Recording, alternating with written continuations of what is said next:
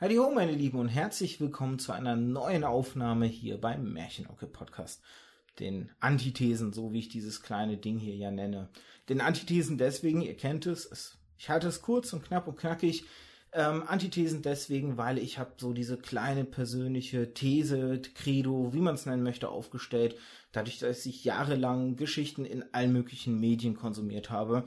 Und diese These heißt, eine, äh, ein jedes Medium wird durch eine gute Geschichte qualitativ besser. Komme ich schon in Stottern, fängt ja super an. Na gut, geht hoffentlich problemlos weiter. Und diese These, die kann man immer leicht in den Raum stellen, aber ja, wie es bei so einer These ist, der möchte man vielleicht irgendwie auf den Zahn fühlen, möchte sie überprüfen. Deswegen das Ganze auch Antithese, weil hier geht es ein bisschen oftmals darum, vielleicht die These außer Kraft zu setzen irgendwann. Manchmal geht es aber auch nur darum, mit coolen Gästen und Gästinnen über coole Themen zu reden. Heute passt es eigentlich in beide Fraktionen mal wieder rein, wie so oft. Denn heute geht es mal wieder um Literatur. Mein Steckenpferd ja so ein bisschen als Buchhändler. Und es geht im Speziellen um Fantasy ja, als Genre, als Buchmedium, aber sagen wir primär als Buchmedium. Wahrscheinlich werden wir hier und da auch ein bisschen in andere Medien abgleiten. Das kann man wahrscheinlich gar nicht ganz verhindern. Und wer sind wir? Das sind in dem Fall ich, aber der Esel nennt sich immer zuerst. Deswegen stelle ich jetzt lieber meine Gästin vor. Hallo Stefanie. Hallo. Stefanie ist Buchautorin, für die, die sie nicht kennen, Stefanie Bender.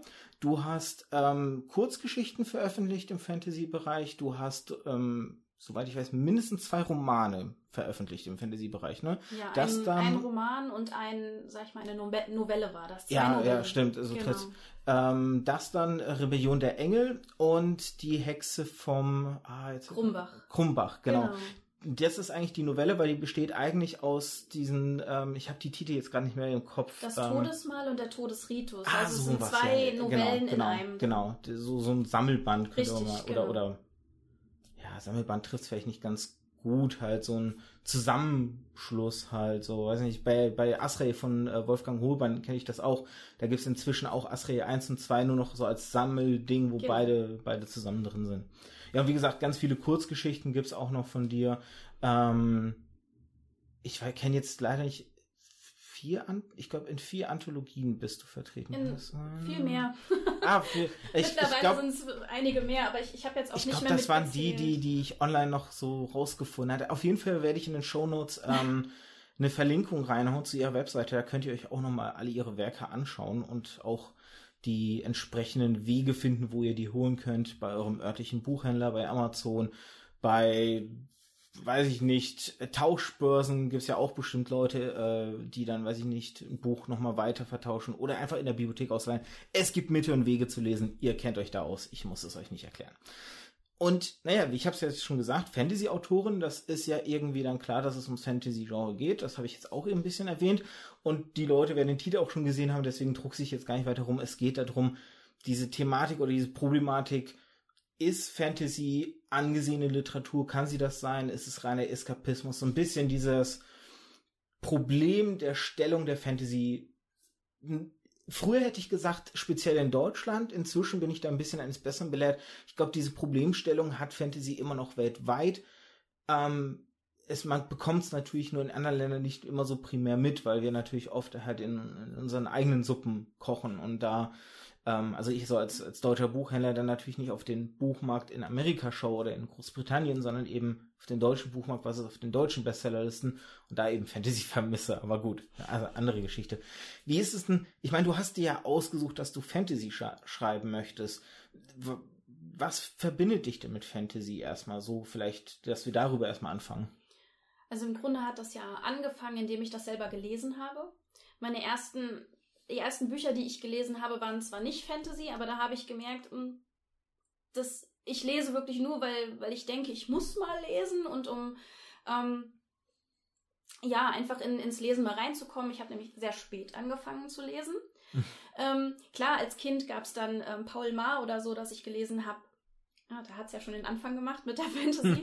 ähm, ja, aber dann im Alter, so im Teenage-Alter, so, so Liebesschmöker und so. Ich habe halt gemerkt, das ist überhaupt nicht mein, mein Ding. Und ja, dann kamen die ersten Fantasy-Bücher und da habe ich gedacht, okay, da bin ich jetzt wirklich in meinem Thema, weil ich kann ähm, ja wirklich ausbrechen mal aus dem, mhm. ähm, was man täglich hat und ähm, über was man immer nachdenken muss. Und deswegen ähm, bin ich dann mhm. auch selbst ähm, beim Schreiben bei der Fantasy geblieben. Und wenn du jetzt so diese Vorwürfe dann hörst, halt jetzt auch selber dann als Autorin halt, ähm, erstmal unabhängig davon, von vielleicht so Gedanken wie, möchte man selbst hohe Literatur, ich, ich mache jetzt mal so Anführungszeichen, weil es finde ich auch immer diskutabel ist, was ist hohe Literatur überhaupt oder anspruchsvolle Literatur. Da würde man ja eigentlich, müsste man ja eigentlich schon fast anfangen, bevor man überhaupt anfängt zu fragen, ist Fantasy hohe Literatur oder kann sie hohe Literatur sein? Aber wie ist es dann, wenn du so dich mit solchen Sachen konfrontiert siehst? Wie, wie gehst du damit um oder denkst du dir da inzwischen gar nichts mehr und sagst dir so, ach ja, lass die mal labern?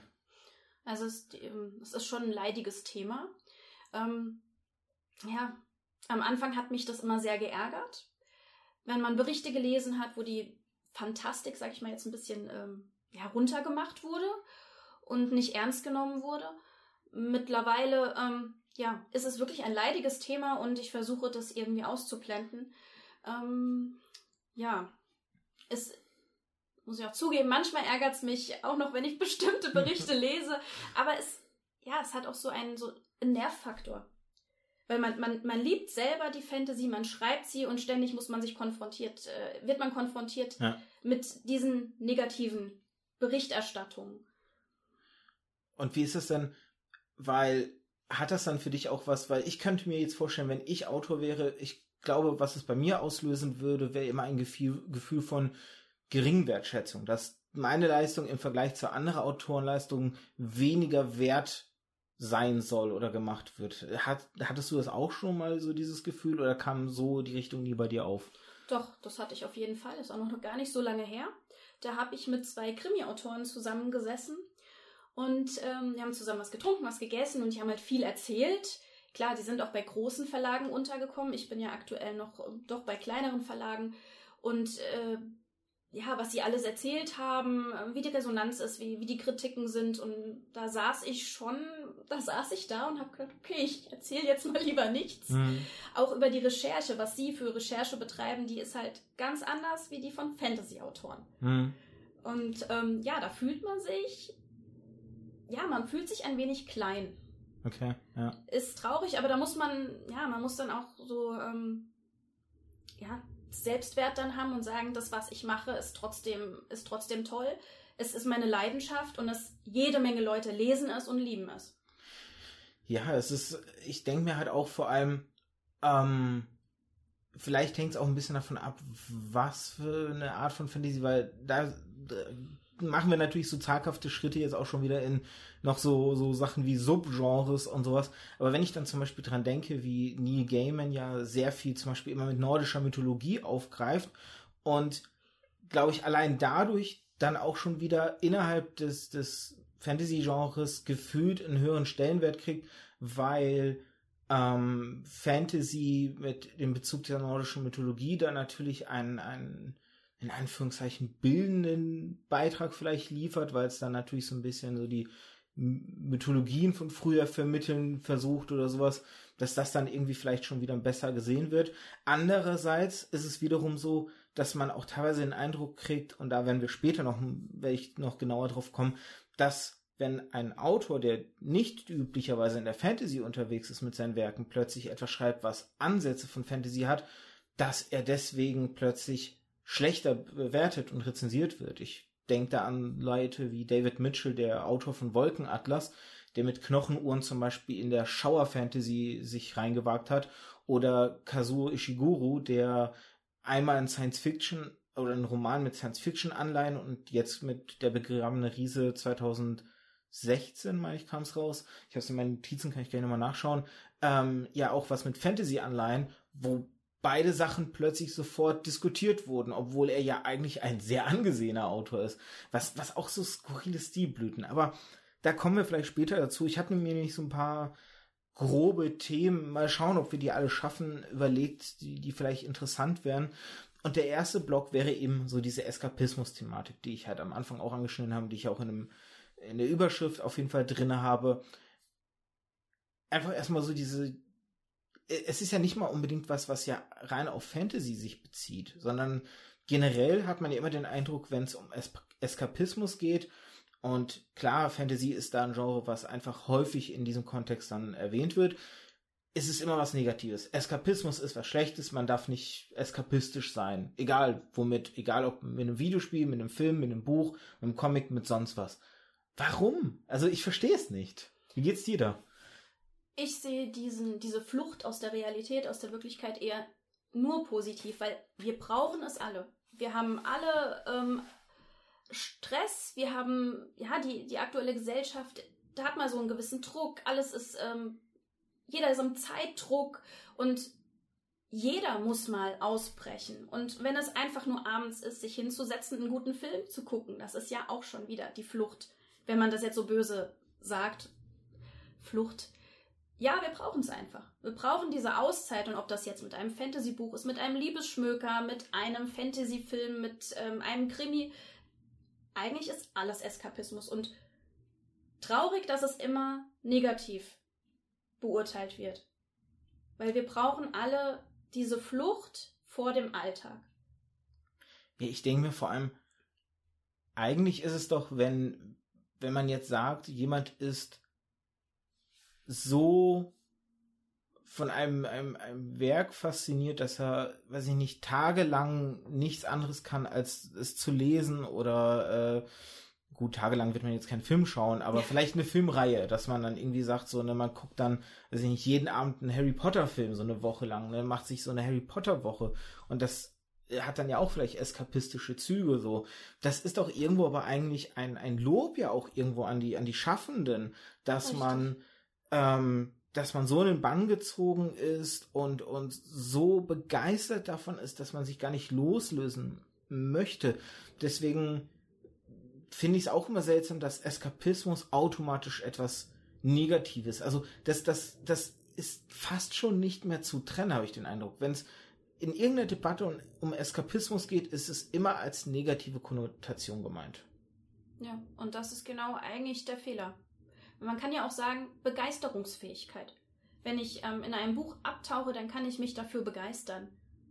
Und für kurze Zeit einfach da drin verschwinden. Daher ist dieses, ähm, ja, dieses negativ behaftete, ich, man weiß ja auch gar nicht, woher es kommt. Also ich habe ja den Eindruck, dass das so ein bisschen, was natürlich da gerne immer vorgeworfen wird, ist, ähm, wenn es heißt, so von wegen Realitätsflucht und so, ähm, dass man sich in idealisierte Welten in einfache Welten mit Schwarz-Weiß-Strukturen äh, zurückzieht, sozusagen sich nicht auseinandersetzen möchte mit der komplexen Wirklichkeit, Realität. Ne, man denke sich jetzt ganz viele Anführungszeichen, die ich hier bei den Begriffen mache.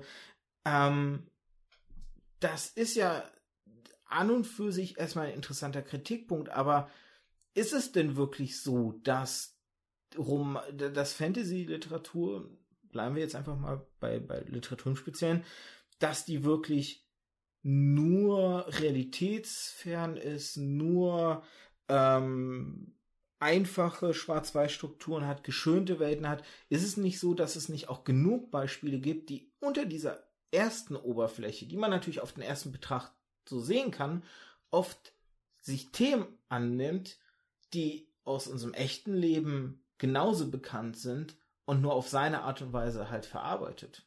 Immer. Also die Bücher, die ich bis jetzt gelesen habe, und das sind jetzt nicht wenige im Fantasy-Bereich, kenne ich jetzt keins oder ich könnte keins benennen, in dem nicht eine gewisse ähm, Wirklichkeit auch da ist. Es werden immer wieder Themen angesprochen, die ähm, uns auch im wirklichen Leben ähm, beschäftigen. Und allein schon nehmen wir Herr der Ringe. Lange her, als das geschrieben wurde und trotzdem ist es immer wieder aktuell, was den Krieg betrifft. Es ist immer, ja, es geht in, in gerade in Fantasy-Romanen geht es ja sehr oft um Kriege, um Schlachten. Ja, sehr realitätsnah, würde ich mal sagen.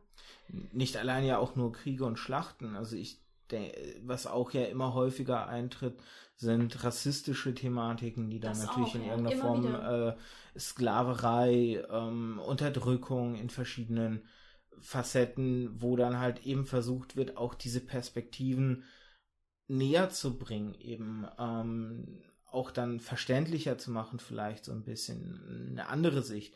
Ich meine, und das ist ja auch, das ist wiederum ein anderes Problem, mit dem sich das Genre und, und die, die Zunft entgegengesetzt sieht, ist natürlich, dass da mehr Stimmen auch wiederum kommen müssten, die eben aus unterdrückten Kulturkreisen eben sind, halt zum Beispiel mehr ähm, afrodeutsche oder afroamerikanische Autoren oder Autorinnen oder äh, Transgender Autoren und Autorinnen.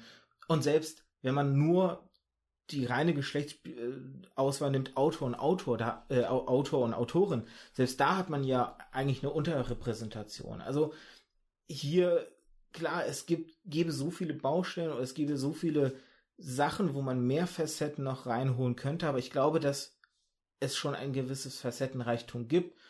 Ähm, und das ist halt eine, ein oft Oberfläche, ich muss da so ein bisschen an diesen Spiegelartikel, den ich dir ja auch geschickt hatte, den werde ich in die Shownotes verlinken auf jeden Fall, wo ja ein, ein, wie man gemerkt hat, flammender Fantasy-Hasser dann so ein bisschen gegen.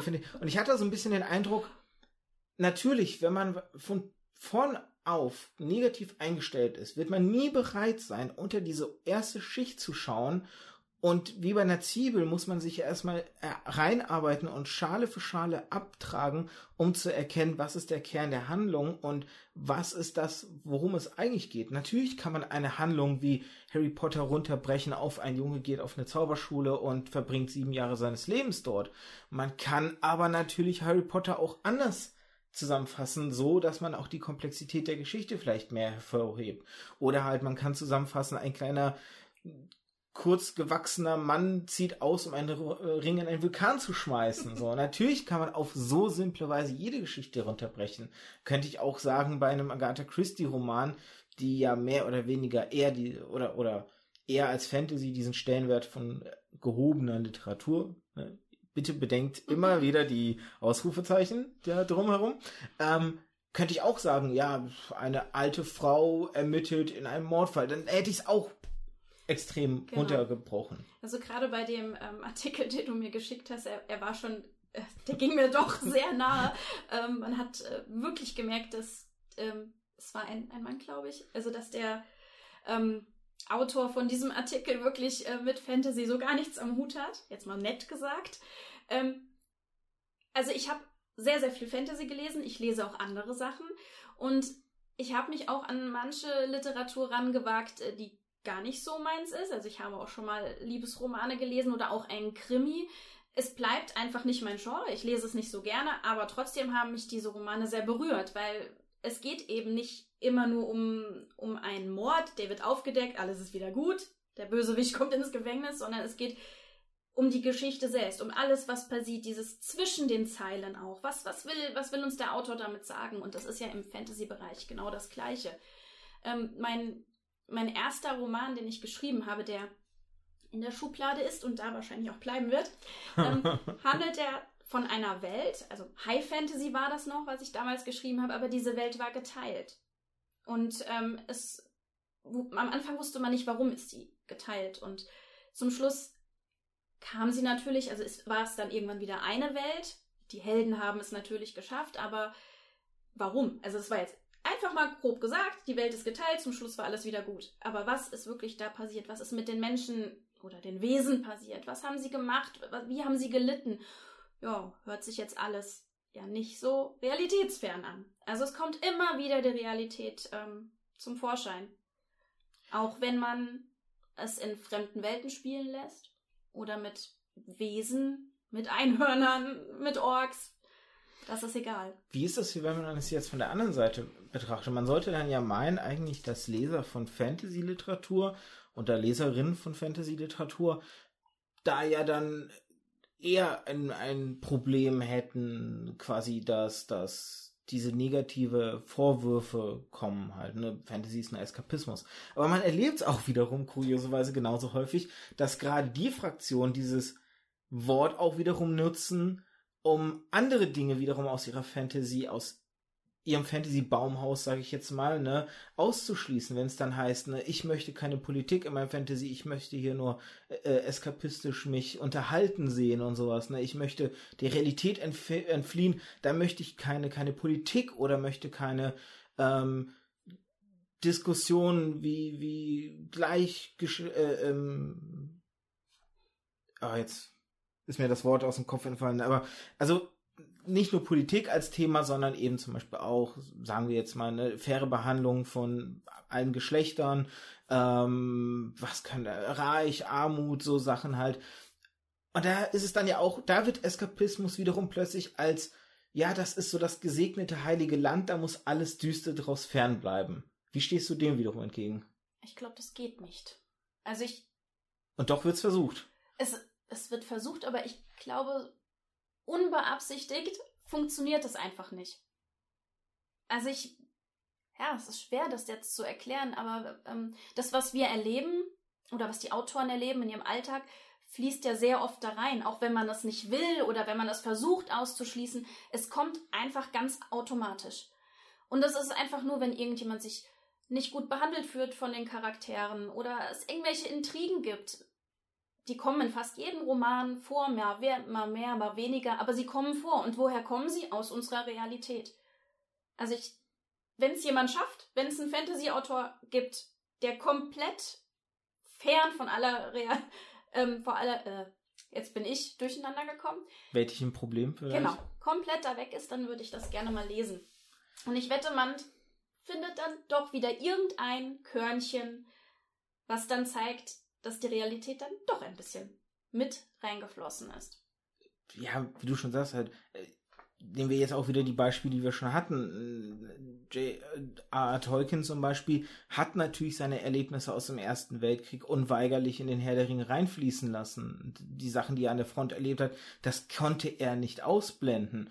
Oder halt auch hier der, ähm, ach Gott, wie hieß er jetzt, der Autor von den Conan-Romanen äh, Howard, glaube ich, irgendwie sowas. Äh, ich werde es in die Show Notes reinschreiben. Äh, auf jeden Fall, der war ja jemand, der sich immer mit einem schwachen Selbstbewusstsein gesehen hat oder, oder der auch nie viel Selbstwertgefühl hatte, deswegen natürlich eine Figur gestaltet hat, die das komplette Gegenteil zu ihm ist. So die Figur, die er gerne wäre. Ne? Auch da eine viel, wie du schon gesagt hast, diese Dinge, die einen selbst beschäftigen, fließen dann unweigerlich rein vielleicht ist man sich dessen manchmal bewusst.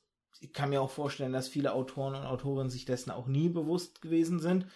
Ähm, oder vielleicht dann auch erst auf irgendwelche Hinweise dessen bewusst geworden sind. So, ne? Das kann man jetzt im Einzelfall, ich denke, bei manchen Sachen kann man es leichter und deutlicher nachvollziehen als bei anderen. Wie gesagt, Tolkien und der Conan-Autor wären jetzt so die einfachsten Beispiele wahrscheinlich, wo man das einfach erkennen kann. So. Ähm, ich muss an der Stelle, ich habe auch äh, ein kleines, ich, hab, ich muss gestehen, ich habe einige Zitate diesmal. Normalerweise habe ich ja nicht so viele Zitate, aber diesmal habe ich bei der Recherche viele Sachen gefunden, die ich einfach so schön fand zum Vorlesen. Und da passt hier einfach dieses eine Zitat gerade noch sehr nett rein. Das habe ich auf der Seite Liberalitätia äh, gefunden, ein Blog, ähm, der bei einem Eintrag nichts gegen Fantasy, ähm, der Eskapismusvorwurf, genau so grob war irgendwie der Titel, war da dieser schöne Satz. Fantasy heißt nicht, dass Probleme unserer Welt nicht behandelt werden können, viel eher bieten sich durch die Distanz zwischen den fantastischen Welten und unserer Wirklichkeit. Oh, Moment, habe ich jetzt das falsche Zitat rausgesucht? Ah, nee, hups, ich habe das falsche. Das von Geekgeflüster wollte ich vorlesen. Sorry. Äh, genau, hier. Ein eskapistischer Roman, der ist realitätsfremd, vermutlich sogar unpolitisch und auf eine un äh, diffuse Weise weniger wert, weil er eine potenzielle Leserschaft hat, die ihn nur zur Unterhaltung ohne Kunstanspruch liest. Dass Fantastik nicht per se unpolitisch ist, genau genommen wie jede Kunstform das wohl nicht einmal sein kann, und auch die Diskussion darum durchaus politisch aufgeladen ist, dürfte den meisten Fantastikfans klar sein, auch wenn es vielleicht nicht allen gefällt und diesen Einsatz, dass es allen klar sein müsste, damit habe ich so ein kleines bisschen dieses Problem. Ansonsten passt es so schön, weil er hier selber sagt, ne, wie jede Kunstform, es kann nicht unpolitisch sein. Es gibt nicht diese, äh, das finde ich genauso lächerlich auch immer wieder bei Videospielen, wenn dann ähm, politische Diskussionen rum, herum entstehen und die Entwicklerstudios sich hinstellen, die sind völlig unpolitisch mit unseren Spielen. Nein, das gibt es nicht. Das ist nicht möglich, liebe Freunde. Aber gut. Aber dieser Gedanke, dass es allen Fantastic-Fans klar ist, dass, wie gesagt, sonst glaube ich, wenn, wenn es das wäre, hättest du eben nicht diesen, diese, diese Baumhaushüter, die sich hinstellen und sagen, das will ich raushaben aus meiner Fantastik. Das will ich nicht drin haben. Ähm, du hast da was vorgelesen mit dieser Unterhaltung. Was ist eigentlich so schlimm daran, einfach nur auch mal unterhalten zu werden? Das, das wäre ja der andere Aspekt. Wenn man halt sagt, man, ähm, wie wir es eben hatten mit dieser Zwiebel, man muss, müsste sich tiefer reinarbeiten, das ist ja ein gedanklicher Prozess. Wenn man aber jetzt sagt, man geht gedanklich gar nicht so tief in der Materie rein, man liest die Geschichte einfach so weg, dann kann man natürlich, nimmt man diese, diese Facetten auf denkt aber nicht so sehr drüber nach und hat deswegen nur den Unterhaltungsfaktor. Das heißt, es hängt ja auch davon ab, ähm, wie sehr beschäftige ich mit der Materie mich, um überhaupt zu erkennen, wie tief bietet mir die Materie, das Werkmaterial an. Ähm, nehmen wir vielleicht jetzt ein Beispiel, was nicht direkt Fantasy ist, aber die Welle. Man kann es natürlich einfach lesen im Schulunterricht. Eine Klasse ne, macht dieses Experiment und dieses Experiment gerät ein bisschen außer Kontrolle. So, ne, wird als Geschichte funktioniert vom Spannungsbogen und zieht einen mit. Man kann es eben aber auch nutzen, um darüber ne, äh, nachzudenken, wie sind denn Gruppendynamiken? Wieso gab es die Mitläufer im Dritten Reich? Wieso haben so wenige sich dagegen gestellt? Um da vielleicht auch ein Gefühl dafür zu kriegen. Vor allem, weil es ja immer so hieß, also in meiner Jugend noch, äh, ich bin ja ein Kind 88 geboren, ähm, in meiner Kindheit war das ja immer so ein, naja, sowas wird ja heute nicht mehr passieren, ne?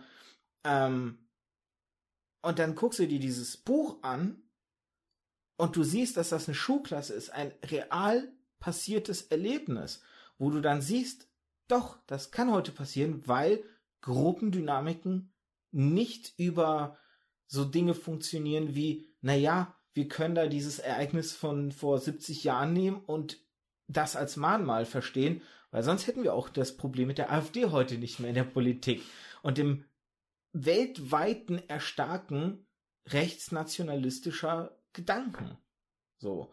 Wenn es nur darum ginge, halt, ne, äh, die, diese, diese Aussage, sowas wird ja heute nicht mehr passieren. Mhm. Also, ne, man kann diese Welle auf zwei Ebenen lesen, als reines Unterhaltungswerk oder als Werk mit Botschaft. Und so ist es natürlich bei Fantasy.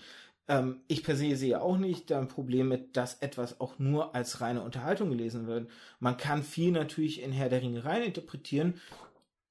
Ich habe Herr der Ringe als unterhaltsames Werk einfach für mich konsumiert damals und habe mich gar nicht so in die Tiefe reingearbeitet. Da war ich nicht Hardcore-Fan für genug. Ich verstehe es aber ehrlich gesagt auch nicht. Es ist ja ähnlich wie mit dem Eskapismus. Unterhaltung ist, darf ja nicht. Spaß machen ist nicht in Ordnung. Muss ja das, Wert haben. Ja, das ist das Problem. Ich finde halt auch, dass man, muss es denn immer irgendeinen künstlerischen Effekt haben oder einen, einen, einen Belehrungseffekt. Man kann doch einfach mal sagen, so, abends, ich, ich hatte einen schweren Tag, ich möchte mich jetzt einfach mit einem lockeren Buch ähm, auf die Couch setzen und einfach mal ähm, abtauchen. Und das wird immer, ähm, ja, es wird immer so negativ ähm, aufgefasst, wenn man genau das mal macht. Und dieser, dieser Begriff, ja. das, er ist mittlerweile ein Kampfbegriff geworden. Also sobald das irgendwie fällt, äh, gehen die Antennen von Autoren hoch, also die Fantasy schreiben und ähm, ja, man hat das Gefühl, man muss sich immer dagegen wehren.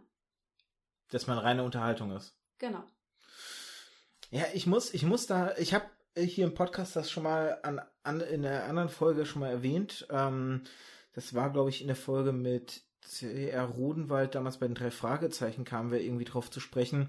Ähm, ich muss da an einen, einen Fall aus meinem Englischunterricht denken. Wir hatten nämlich, also ich hatte meiner Meinung nach immer beschissene Englischbücher und ich hatte, war mehrfach kurz davor, coole äh, Romane zu lesen im Englischunterricht, aber ich hatte immer beschissene. Und eines Tages hatten wir tatsächlich mal einen Stephen King und ich glaube, wir hatten den mit Abstand einzigen langweiligen Stephen King Roman, den man finden kann, gelesen. Und zwar im Englischen The Girl Who Loved Tom Gordon, im Deutschen Das Mädchen.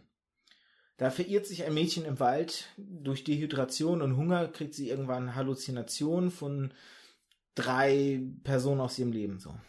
Und dann fing mein Lehrer halt an, ein Text, irgendeinen philosophischen Gedanken, äh, den er irgendwo gefunden hatte, uns mitzubringen von dem Guten, dem Bösen und dem Hässlichen. Und dann sollten wir halt eben zuordnen, diese drei Erscheinungen, wer ist das Gute, wer ist das Böse, wer ist das Hässliche. Und dann dachte ich mir auch so, naja, vielleicht schätze ich jetzt den Herrn King da falsch ein. Vielleicht hat er sich tatsächlich von sowas inspirieren lassen oder tatsächlich sowas reingedacht, aber ich hatte von dem Herrn King immer wieder den Eindruck, dass er einfach nur unterhaltsame Literatur schreibt, ohne tiefer gehende Gedanken, wobei er natürlich auch Thematiken wie Rassismus hier und da mal aufgegriffen hat. Ähm, oder auch zum Beispiel den Umgang mit, äh, den amerikanischen Ureinwohnern und dergleichen halt. Ähm, vielleicht nicht immer auch gut aufgegriffen hat, wie viele Indianerfriedhöfe hat er für seine Story schon missbraucht. Man weiß es nicht, man munkelt es nur. Aber ähm, wo ich da auch bei diesem Roman einfach dachte, okay, man kann auch wirklich, wenn man möchte, überall was reininterpretieren. Ja, und, und auch, wo wirklich am Ende vielleicht wirklich die einzige Intention die Unterhaltung war. Und keine andere. Man weiß nicht, man müsste Herr King fragen, ob er vielleicht mehr da ist man dann bei dem Thema der Tod des Autors. Das Buch ist geschrieben, veröffentlicht und jetzt kann der Autor eigentlich nicht mehr viel machen. Das ist dann Interpretationssache der Leser. Ja, ich, ich bin da aber auch tatsächlich gar nicht mal so abgeneigt, weil letztendlich das, da, da hat kein Autor oder Autorin ja die Kontrolle darüber, wie ein Werk beim Rezipient oder Rezipientin ankommt, weil jeder hat eine eigene Vorgeschichte und äh, man kann und da sind wir vielleicht auch, das ist vielleicht auch ein interessanter Gedanke jetzt in Richtung dieses, dieses ähm, Spiegelartikels und des, des Autors. Ähm, man kann die beste Intention gehabt haben, man kann die beste Geschichte verpackt haben in diesen Zwiebelschichten halt. Wenn diese Sachen einfach beim Rezipienten nie ankommen, wird er sie die dort auch nie sehen und nie reininterpretieren können. Einfach weil sie bei ihm nie angekommen sind. Und man kann versuchen natürlich, sie so ein bisschen immer anzudeuten und so, aber man hat diese letztendliche Kontrolle nicht, ob es klappt, ob es ankommt halt. Und das ist so dieses ähm, Tod des vielleicht zu viel gesagt, aber man schreibt ein Werk und am Ende ist eigentlich egal, was man damit vermitteln wollte, weil die Frage, die die essentielle ist, kommt das auch am Ende bei der Person an, die das Werk mhm. liest oder schaut oder spielt oder wie auch immer halt, ne? Deswegen Tod vielleicht nicht, aber ich würde halt sagen, es ist halt eine sehr einseitige Beziehung. Das ist wohl wahr, ja. Ich würde gerne auch mit einem schönen Zitat von Tolkien an der Stelle schließen, aus seinem Aufsatz on Fairy Stories, zu Deutsch über Märchen. Ich glaube, das ist eins seiner berühmtesten Zitate, das ihm da immer wieder nachgesagt wird weil es ging da ein bisschen darum, ähm, dass er über Eskapismus auch da natürlich seine Meinung mal von sich gegeben hat. Wieso sollte jemand verachtet werden, der sich im Gefängnis befindet und versucht herauszukommen und heimzugehen?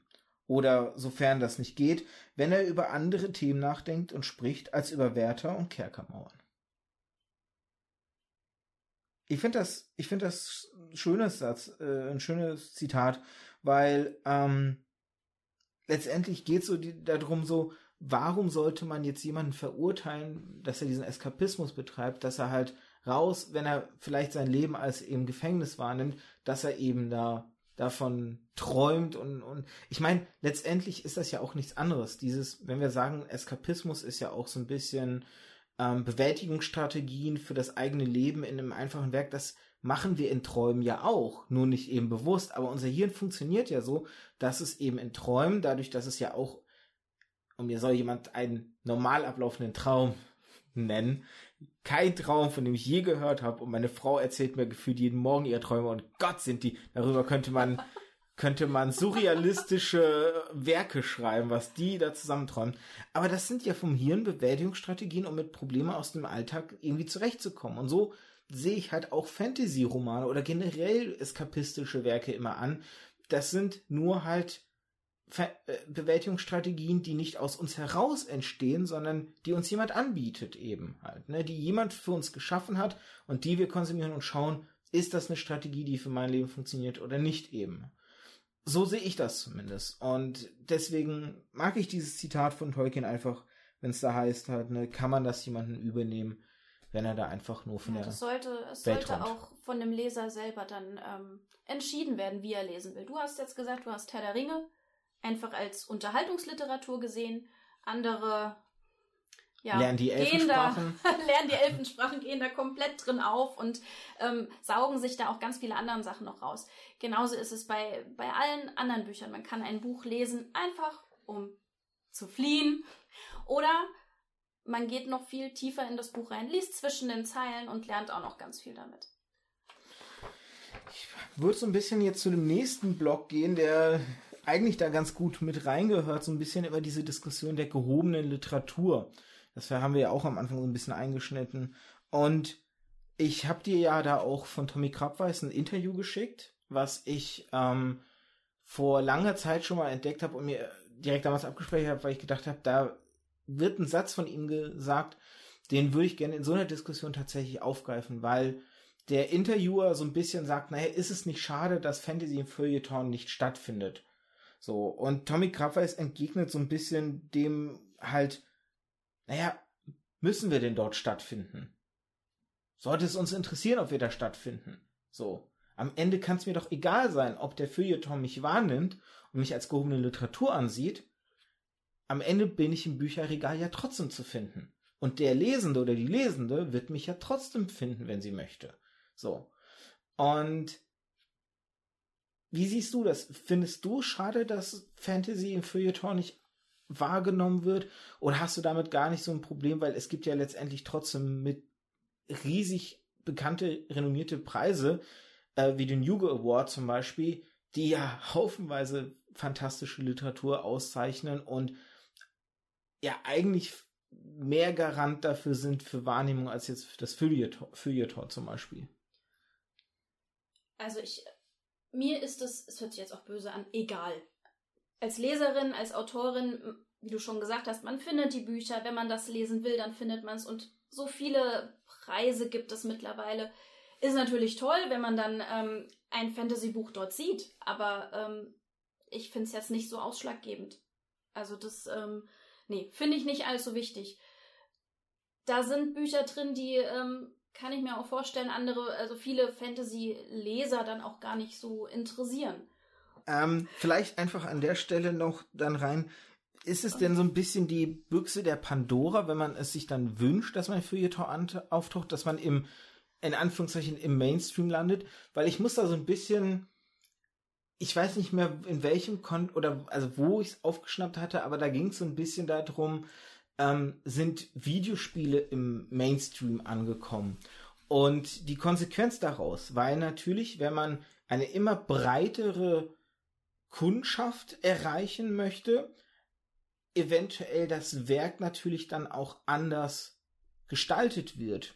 Musikgenres oder Musikinterpreten haben ihre Stile verändert, weil sie immer bekannter wurden, immer mehr Publikum erreichten.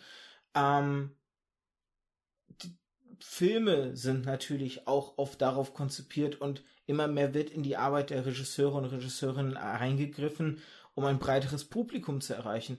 Und J.R. Tolkien, äh, J.R. Tolkien, nicht äh, J.K. Rowling wollte ich sagen, in ihr Werk wurde ja auch so ein bisschen reingegriffen, weil sie wollte ja zum Beispiel ursprünglich Ron viel früher sterben lassen, aber der Verlag sagte, nein, nein, der ist so ein großer Fanliebling, lass es mal bleiben. Also ist es denn wirklich so wünschenswert, wie es jetzt bei diesem Interviewer den Eindruck machte? Ist es die Büchse der Pandora, die man da öffnen könnte? Ja, also schwer zu sagen. Also ich, ich bin da eigentlich dagegen. Ich, ähm, nehmen wir mal die Musik. Ähm, ich höre sehr viel Heavy Metal und man hat da ähm, bei gewissen Bands irgendwann gemerkt, irgendwie hören die sich anders an. Okay, der Name ist bekannter geworden, man hat es jetzt öfter auch schon mal so im Radio gehört und plötzlich verändert sich die Musik. Und das ist aber nicht mehr das, was ich wollte. Das ist nicht mehr das, was ich gehört habe. Und dann wird es für mich uninteressant. Und so kann das auch bei Filmen sein oder ähm, ja, man, ich, äh, ich mag eigentlich diese Nischen. Klar, lese ich auch und höre ich auch mal was, was Mainstream ist, aber es wird für, für mich persönlich wird es irgendwann uninteressant. Wenn das in diesen Mainstream übergeht, wenn, wenn, wenn jeder es kennt, jeder es hört, wenn man nur noch ähm, ja, davon erzählt, ja, es, es wird wirklich uninteressant. Das ist das ähm, am besten erklärt. Ich spiele jetzt mal ganz kurz des Teufels Advokat. Bist du aber in dem Moment, wenn du natürlich eine solche Haltung hast, oder läufst du da nicht Gefahr, in dem Moment selbst jemand von diesen Baumhaushütern zu werden, die wir vorher auch so ein bisschen als problematisch betrachtet haben, weil es dann so nach dem Motto ist, ja, aber wenn die breite Masse jetzt in mein Baumhaus kommt, verändert sich ja meine Musik. Nee, also Oder mein, mein, mein Buch, was ich so ja, gern lese. Natürlich, ich meine, auch gerade die kleinen Autoren, natürlich wollen die bei großen Verlagen unterkommen. Das ist ja auch noch mein Wunsch, ja. Und ähm, ich habe mich auch für gewisse Bands, die ich früher gehört habe, natürlich auch gefreut. Aber für mich persönlich hat es halt diesen Reiz dann verloren. Aber ja, natürlich, der Mainstream, der, ja klar, da will man irgendwann hin und ähm, ja, ich sehe das halt mit ähm, aus verschiedenen Blickwinkeln. Ist es vielleicht dann eher so der, das ähm, entscheidende Element, ob man haften bleibt oder ob man weiterziehen kann? Nach dem Motto zum Beispiel, wenn sich jetzt der Musikstil ändert, dass man dann eben haften bleibt und sagt so, oh nee, aber das darf nicht sein und ihr müsst wieder zurück werden. Oder ob man sagt, naja gut, dann habt ihr euch verändert, richtig. dann höre ich halt auf, euch zu hören. Mal schauen, ob ich eine andere Band finde, die euren Platz in meinem Herzen ersetzt. Ja, richtig. Also genau so ist es. Man kann es ja verstehen, ob das jetzt Musik ist oder ein Auto, wenn, wenn das geschafft wurde. Und man hat wirklich Fuß gefasst. Natürlich kann man das verstehen. Ja, mach weiter, kämpf, kämpf um deinen Traum. Und ähm, ich kenne mehrere Autoren, die es geschafft haben, in großen Verlagen unterzukommen und jetzt halt auch Sachen schreiben, wo sie noch vor Jahren gesagt haben, das würde ich niemals tun. Das ist nicht mein Genre, schreibe ich nicht. Aber sie schreiben halt jetzt wirklich, weil sie damit ihr Geld verdienen. Sie haben es geschafft. Ja, wer würde das dann nicht machen? Also ich würde dann auch nicht sagen, ich, ich bleibe ähm, nur noch bei der Fantasy und nur bei einem Thema der Fantasy. Es gibt ja da auch wieder Unterteilungen in der Fantastik, hatten wir ja vorhin auch kurz angesprochen. Ähm, für mich ist die High Fantasy zum Beispiel ganz in den Hintergrund gerückt. Und trotzdem würde ich es nicht ausschließen für ähm, mehr Leser, mehr Erfolg, wenn es gewünscht wird, vielleicht dann doch nochmal abzutauchen da rein und das auszuprobieren. Das ist ganz klar. Ich sehe es so ein bisschen als, man muss immer offen für, für verschiedene ja. Sachen sein. Wichtig ist, dass man versucht, sich selbst dabei nicht zu sehr zu verbiegen. Und das ist natürlich gerade beim Thema Geld oft ein Element, was halt schnell passieren kann, wo man auch ohne es zu bemerken, halt dann irgendwann vielleicht aufguckt und merkt, okay, ich bin irgendwie jetzt das geworden, was ich nie werden wollte. Es lässt sich halt auch leider, das ist jetzt vielleicht ein bisschen pessimistisch gedacht, aber für mich hat Geld immer auch natürlich in, in so einem Grad einen korrumpierenden Faktor und ähm, die wenigsten werden ein solches Bett sich gelegt haben, dass sie wirklich sagen können, ich mache, was ich will. Das wäre so ein Stephen King, eine Rowling mhm. wahrscheinlich, die einfach natürlich solche Bretter oder solche Erfolgsgeschichten hinter sich haben, die wirklich sagen können, okay, Verlag, wenn du nicht nach meinen Regeln spielst, guck ich mal, welcher Verlag nach meinen Regeln spielt. Weil das einfach für die Verlage Geldgaranten sind halt. Und dieser Geldgarant-Status macht eben die Möglichkeit, dann eben die eigenen Spielregeln aufzuziehen. Aber andere Autoren oder Autorinnen, die nicht diesen Vorteil genießen, die gucken natürlich halt, was möchte ich halt? Möchte ich jetzt veröffentlicht werden oder möchte ich mir treu bleiben? Und aber man kann auch, man kann sich auch ähm, in der Sache treu bleiben.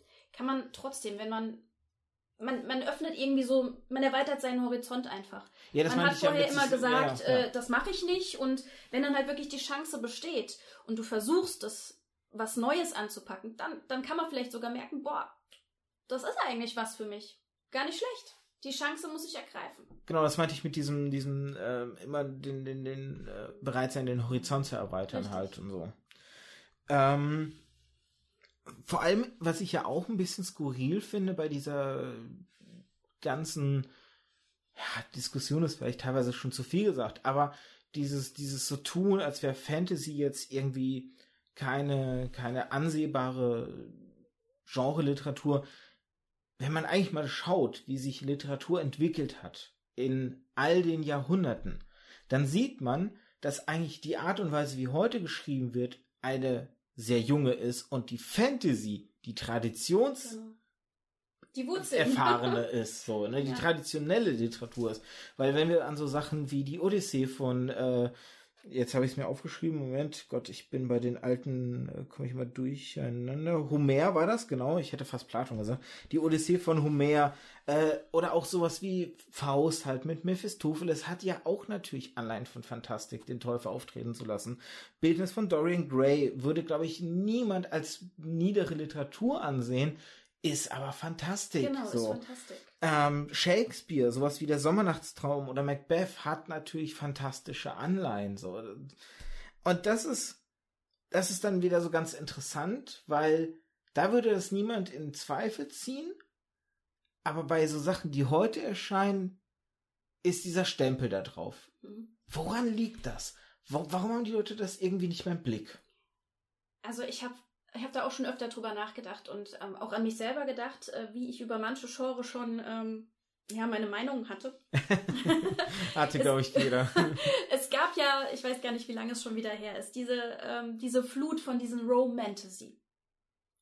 Da fing es dann, ich glaube, ich weiß nicht, ob das in der Zeit war mit äh, bis, bis Oh, das kann, kann gut sein. Der Name, der Ähm. Begriff Romantasy ist tatsächlich einer der, ich, ich muss sagen, in den Subgenres äh, Begrifflichkeiten kenne ich mich nicht so gut aus. Aber so diese, diese ganzen Sachen, so mit dieser Biss und auch Ja. hier Fifty Shades of Grey, Na, das Äh, kam, glaube ich, sogar da, danach. da, ja. das, das ist zwar nicht mehr Fantasy, aber da ist das natürlich so überall so diese, diese abstrakten Liebesgeschichten. Das Mhm. Schrägste, was mir in der, in der Hinsicht mal untergekommen ist, ohne Witz, wir hatten von dem Verlag ähm, einen Prospekt gekriegt für einen Roman, da ging es um einen MMA-Fighter, der seine Freundin verprügelt und äh, sie trotzdem aber bei ihm ist und immer zu ihm steht und wo du da wirklich so da saß und gedacht hast, okay, jetzt äh, hab alles gesehen jetzt. Das, ja. Also es war, war halt diese Zeit, da ich bin in einen Bücherladen, ob groß, ob klein rein und habe irgendwie nur noch dieses, diese Romantasy, wie es hieß, gesehen. Also Vampire verlieben sich in Menschen und äh, ein Monster auch wieder in eine Frau und die Frau in einen, einen Ork, keine Ahnung. Ich habe sowas nie gelesen und äh, ja, mich hat's auch nicht interessiert und da habe ich meinen Horizont nicht erweitert. Ich habe es einfach nicht gelesen. Aber mein Gefühl ist, seit dieser Zeit, wo nur noch Fantasy mit Romantasy irgendwie zusammengesteckt wurde, da hat es so einen Knacks bekommen. Die fantastische Literatur, weil es irgendwie nur noch darum ging. Du sitzt in der S-Bahn, Weg zur Arbeit. Überall sitzen irgendwelche jungen Mädels oder auch, auch ähm, Ältere, die haben diese Bücher in der Hand gehabt. Und mich hat es irgendwie, ähm, ja, mir hat es ein bisschen wehgetan, dass die Fantastik nur noch aus diesen Büchern bestand. Gott sei Dank ist es ja wieder abgeflaut, aber von meinem Gefühl her hat das wirklich diesen Knacks gegeben in der fantastischen Literatur. Ja, man muss halt aufpassen, ne, dass man da nicht. äh, Ich mag dieses Bild halt einfach wirklich von, von der Person, die an ihrem Baumhaus steht, weil ich, ich neige dazu, dir im ersten Moment Ja zu sagen, denk dann aber an, an meine zweite Fanfiction-Folge mit Lea Kalb zurück, wo wir eben, eben auch darüber gesprochen haben, dass natürlich wahrscheinlich auch diese Romane so einen Hype hatten, weil es da viel auch um das Ausleben gerade bei jetzt jungen, heranwachsenden Mädchen von Sexualität und dann irgendwo auch natürlich dem Rumfantasieren solcher Sachen ging. Und sagen wir es, wie es ist, seit Harry Potter natürlich auch ein bisschen bei der jungen männlichen Leserschaft so ein gefühlter Rückgang auch wieder ist. Also sie lesen noch, ähm, aber sie, nein, also ich würde auch nicht sagen, sie lesen weniger, aber es ist schon so, dass man den Eindruck hat, vielleicht ist das dann etwas, was eher von den Verlagen ausgeht, dass irgendwie die weibliche Kundschaft dann natürlich auch irgendwie wahrgenommen wird, als die ist eher in der Buchhandlung, die kauft eher Bücher, also ziehen wir, steuern wir die stärker an, wo ich denke, ja, das ist irgendwo natürlich auch ein Henne-Ei-Problem. Wenn ihr nichts für Jungs anbietet, werden die Richtig, natürlich ja. auch weniger kommen. Ich hatte zum Beispiel eine, eine Jugendbuchreihe, ähm, eher so in Richtung Science Fiction, Inventory hieß die, die war super, die hat Jungs super zum Lesen gebracht. Hat in Amerika vier Bände gehabt. Nach dem dritten wurde die in Deutschland eingestellt. Also der vierte wurde nicht mehr übersetzt, wo ich mir so gedacht habe, nein, warum? Warum? Die war so gut und mhm. die sind alle nicht mehr zu kriegen. Ich weiß gar nicht, ich habe aufgehört zu zählen, wie viele Jungs ich damit zum Lesen gekriegt habe. Weil wenn du dann da stehst und denen sagst, es geht hier um einen Bunker, einen geheimen Bunker, da sind Erfindungen drin, für die ist die Menschheit noch nicht bereit. Und ein Junge, der muss diesen Bunker bewachen, aber der hat keinen Bock drauf. Weil der ist 14, der will Party machen, der will ein geiles Leben so haben, er hat keinen Bock, diesen Job zu haben. Und eines Tages kommt eine Verbrecherorganisation und versucht in diesen Bunker einzubrechen und plötzlich muss er ihn beschützen. Er muss seine Aufgabe gewahr werden. Und das Tolle ist, wenn man das Inventory beschützt, man darf die Erfindung des Inventories benutzen, um es zu beschützen.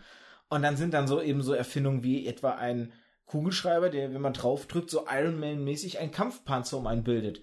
Da fangen die Augen der Jungs dauernd an zu glühen. Spätestens bei dem Satz hatte ich sie alle. So. Und sowas wird dann natürlich nicht unterstützt. Mhm.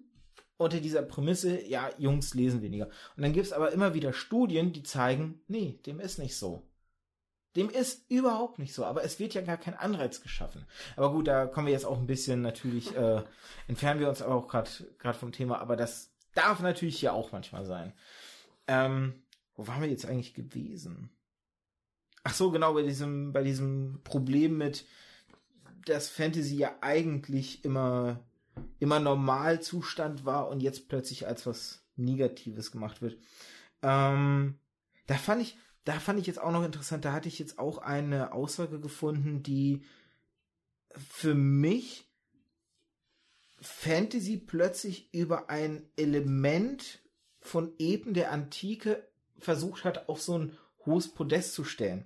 Und zwar ähm, haben die Eben der Antike sind ja, also so ein Epos ist nicht das, was wir heutzutage irgendwie in der Fantasy als Epos verstehen. Heutzutage wird ja Epic oder episch, Epos oft ja verwendet für etwas weltumspannendes, umfangreiches, großes. So waren eben in der Antike gar nicht tatsächlich. Die waren halt vergleichbar mit, mit so einfachen Geschichten, aber sie waren sehr detailverliebt. Sie waren sehr äh, kleingenau halt. Und diese Detailverliebtheit habe ich jetzt in einer, in einer meiner Texte, die ich so entdeckt habe, gefunden. Die wurde gleichgesetzt eben mit der Antike der, äh, der, der, der eben, erst denken, dann reden, mit den Epen der Antike und der Fantasy, dass die Fantasy heutzutage diese gleiche Detailverliebtheit an den Tag legt. Und ich dachte so, ja, Moment mal, aber die Detailverliebtheit heutzutage in Fantasy-Romanen, hast du mal überlegt, dass die vielleicht nicht davon kamen, dass die versuchen, die Epen der Antike nachzuahmen, sondern dass ein Fantasy-Roman einfach viel mehr erzählen und erklären muss, weil er natürlich eine Welt erschafft und ein Krimiroman, der muss dir nicht das Handy erklären, der muss dir den Laptop nicht erklären, der muss dir nicht erklären, was ein Auto ist, der muss dir nicht erklären, wie Forensik funktioniert. Das wissen wir heutzutage alles. Aber wenn du jemand hast, der eine Fantasy-Welt erschafft und dann da eben von Elben spricht, der muss dir erklären, wie sehen die aus. Oder wenn er dir von einem Königreich berichtet und dass die Feste feiern, dann muss er dir beschreiben, wie dieses Fest aussieht, damit du ja auch darüber einen Eindruck von der Kultur dieses Königreichs kriegst.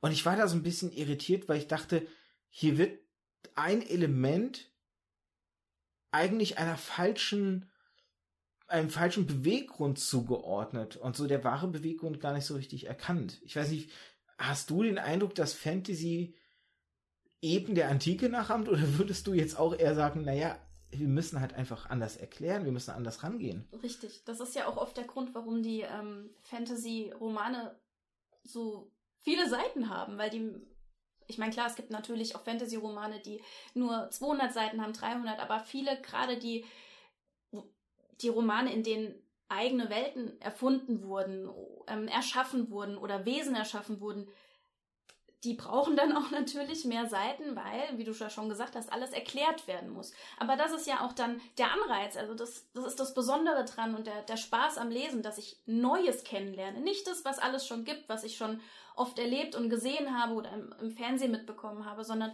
was wirklich Neues, was Aufregendes, was dich so richtig fesseln kann. Ja, ich habe wie gesagt, dieser äh, Artikel war bei literaturkritik.de, der hieß auch zwischen lang und weilig, warum müssen Fantasy-Romane so dick sein? Und tatsächlich ja. ist nie an irgendeiner Stelle darauf eingegangen, dass die Dicke einfach vielleicht von den Erklärungen her wird. Und da ist auch ein Zitat, was ich jetzt einfach mal kurz vorlesen möchte, ähm, um das vielleicht dann auch noch mal ein bisschen mit dir zu besprechen. Es ist doch bemerkenswert, wie ausführlich zuweilen Turniere oder Landschaften beschrieben werden. Seitenlang liest man davon Festen, bei denen topisch äh, das Triefen von Fleischfett zelebriert wird. An anderen Stellen wird man in nur wenigen Absätzen darüber informiert, wie eine Waffe zu putzen ist. Bemerkenswert ist das insofern, als ausgedehnte Beschreibungen hin und wieder als Eigenschaft von hochkulturellen Erzählen angesehen werden. In der populären Trivialliteratur dagegen findet man, so heißt es, nur rasche Handlungen und viele Dialoge. Ja. Ja. Es kommt ja natürlich auch das hatte ich ja vorhin schon mal gesagt, auf den Leser drauf an. Ich lese zum Beispiel sehr gerne lange Beschreibungen. Ich mag das sehr. Andere, die blättern dann da drüber, weil es dann doch zu viel ist. Kommt immer ja drauf an. Und am besten ist so, ein, so ein, ja, so ein Mittelweg. Aus Dialog, Beschreibungen und, aber, ja. Es, man muss es ja nicht wie Tolkien gleich äh, dann wirklich ja, richtig. 20 Seiten eine, eine Szenerie beschreibt, halt, ähm, übertreiben, aber ich, ich finde das hier so, so skurril, dass es heißt halt, dieses, diese ausgedehnten Beschreibung seiner Eigenschaft von hochkulturellen Erzählen und populäre Trivialliteratur würde nur auf Handlung und Dialoge abzielen.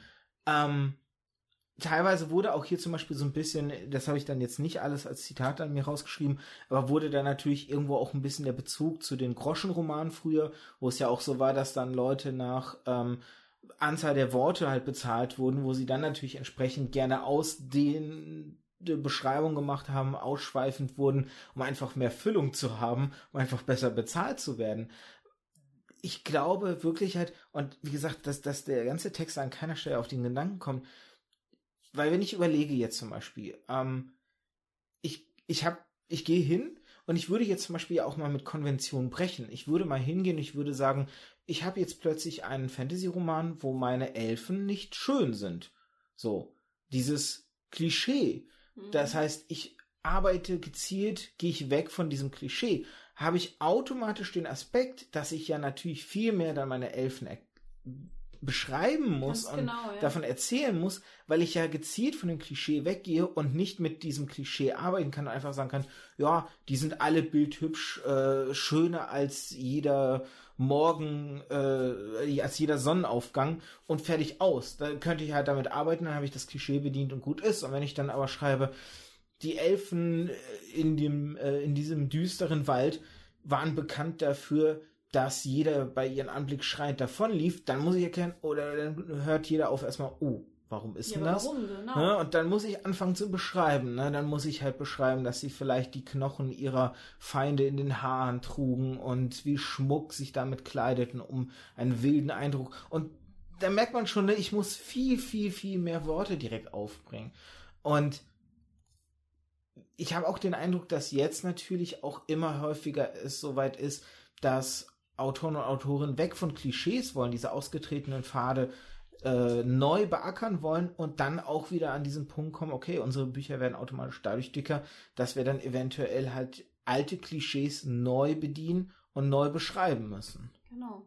Also ähm, wenn ich jetzt, wenn ich jetzt ein Buch lesen würde, wie du das eben schon gesagt hast, über, über Elfen, die ähm, ja eben nicht diese Schönheit ähm, haben, wie man, wie man sie kennt, über das man ja, über die man ja auch nicht ewig lange ähm, Beschreibungen ähm, lesen möchte, ja, logisch. Ich möchte wissen, warum?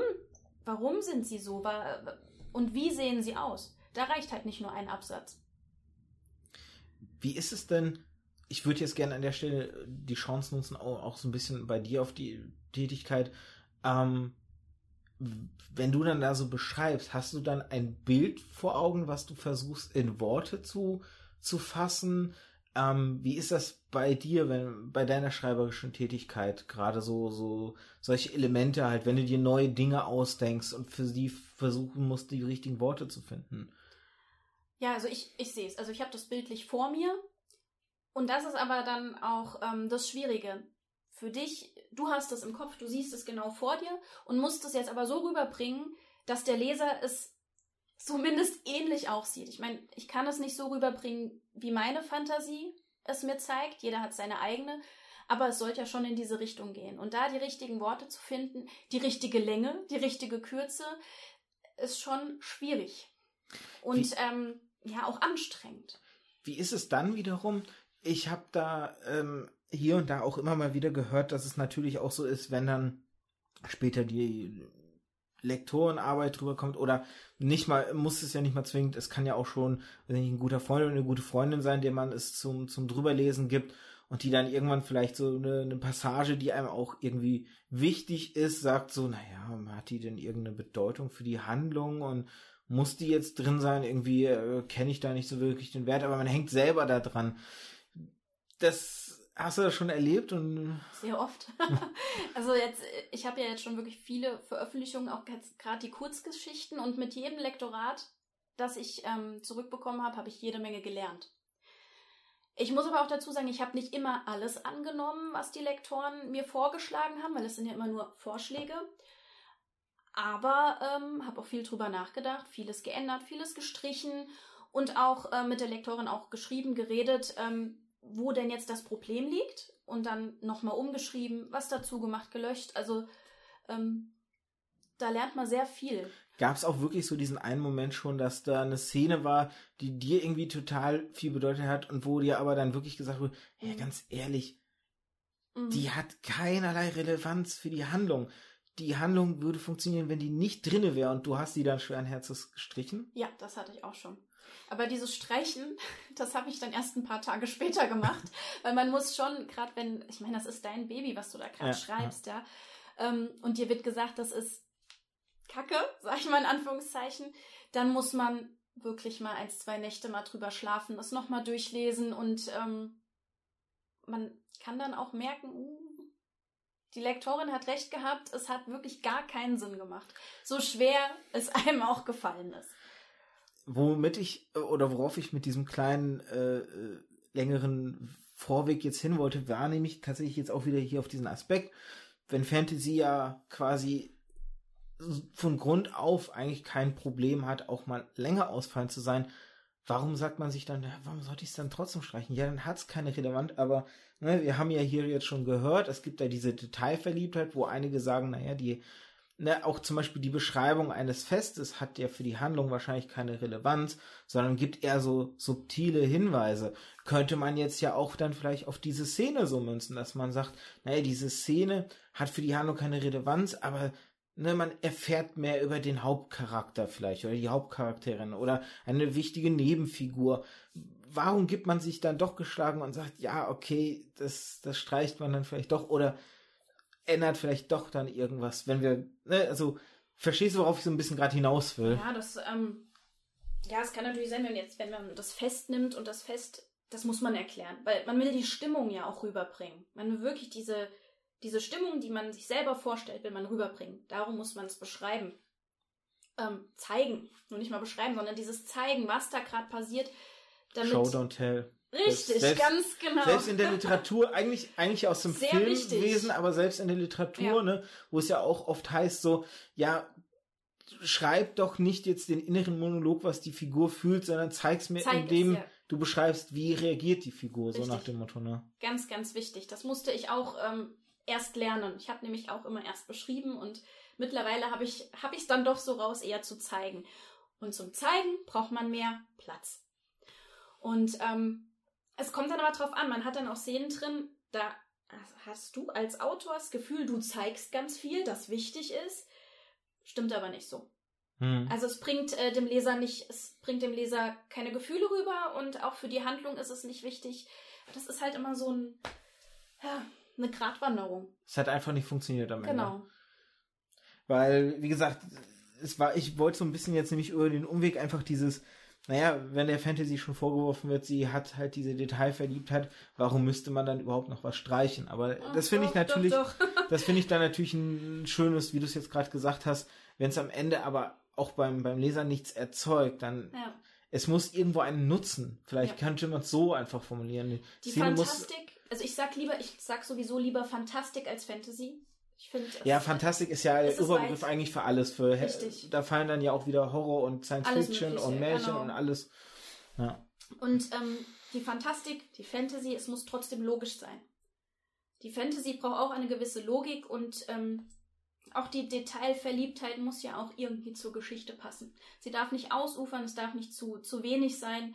Daher haben die Fantasy-Autoren genauso wie andere Autoren im Grunde die gleichen Schwierigkeiten, Probleme und Anforderungen an ihren Text. Ich würde zum Schluss, weil die Zeit rennt davon und ich glaube, wir sind auch schon ein bisschen drüber. Ich hoffe, du, äh, weiß nicht, wie, wie sieht es bei dir Alles Zeitmanagement? gut. die Gut, die dann- Kinder sind noch nicht zu Hause. Es ist Dann- noch sehr leise hier in diesem Haus. Dann nutze ich die Chance. Genau, ich, ich weiß nicht, ich wollte es eigentlich am Anfang erwähnt haben, habe ich es aber jetzt gar nicht, glaube ich, gemacht. Dann, dann, dann hau ich es jetzt einfach mal. Falls ihr euch nämlich äh, wundert, ähm, dass vielleicht man hier oder da mal so ein kleines Rascheln oder sowas gehört hat. Es liegt daran, dass wir tatsächlich, ich habe mal wieder das Glück, meinem Gesprächspartner bzw. meiner Gesprächspartnerin gegenüber zu sitzen und ins Antlitz zu schauen, nicht wie sonst einfach auf den Monitor zu starren, während ich einfach lustige Gespräche mit mir selber, nein, es ist ja nicht mit mir selber, es ist ja immer noch mit jemand anderem, aber es ist, ich glaube, seit ich den Podcast mache, jetzt erst das fünfte Mal, dass ich tatsächlich in einem Raum mit, meine, mit meiner Gesprächspartnerin, Schrägstrich, es waren ja auch ein paar Gesprächspartner, oder waren es bis jetzt? Oh, ich glaube, ich glaube, alle fünf Mal, wo ich der Person gegenüber saß, war jeweils immer mit einer Dame. Na schau. Ich muss jetzt gerade wirklich, aber das, das überlege ich jetzt nicht, dass das äh, interessiert. Dieses, dieses schweigende Nachdenken ist nicht interessant für einen Podcast. Aber jedenfalls, genau, wir sitzen beieinander zusammen, deswegen auch die Erwähnung.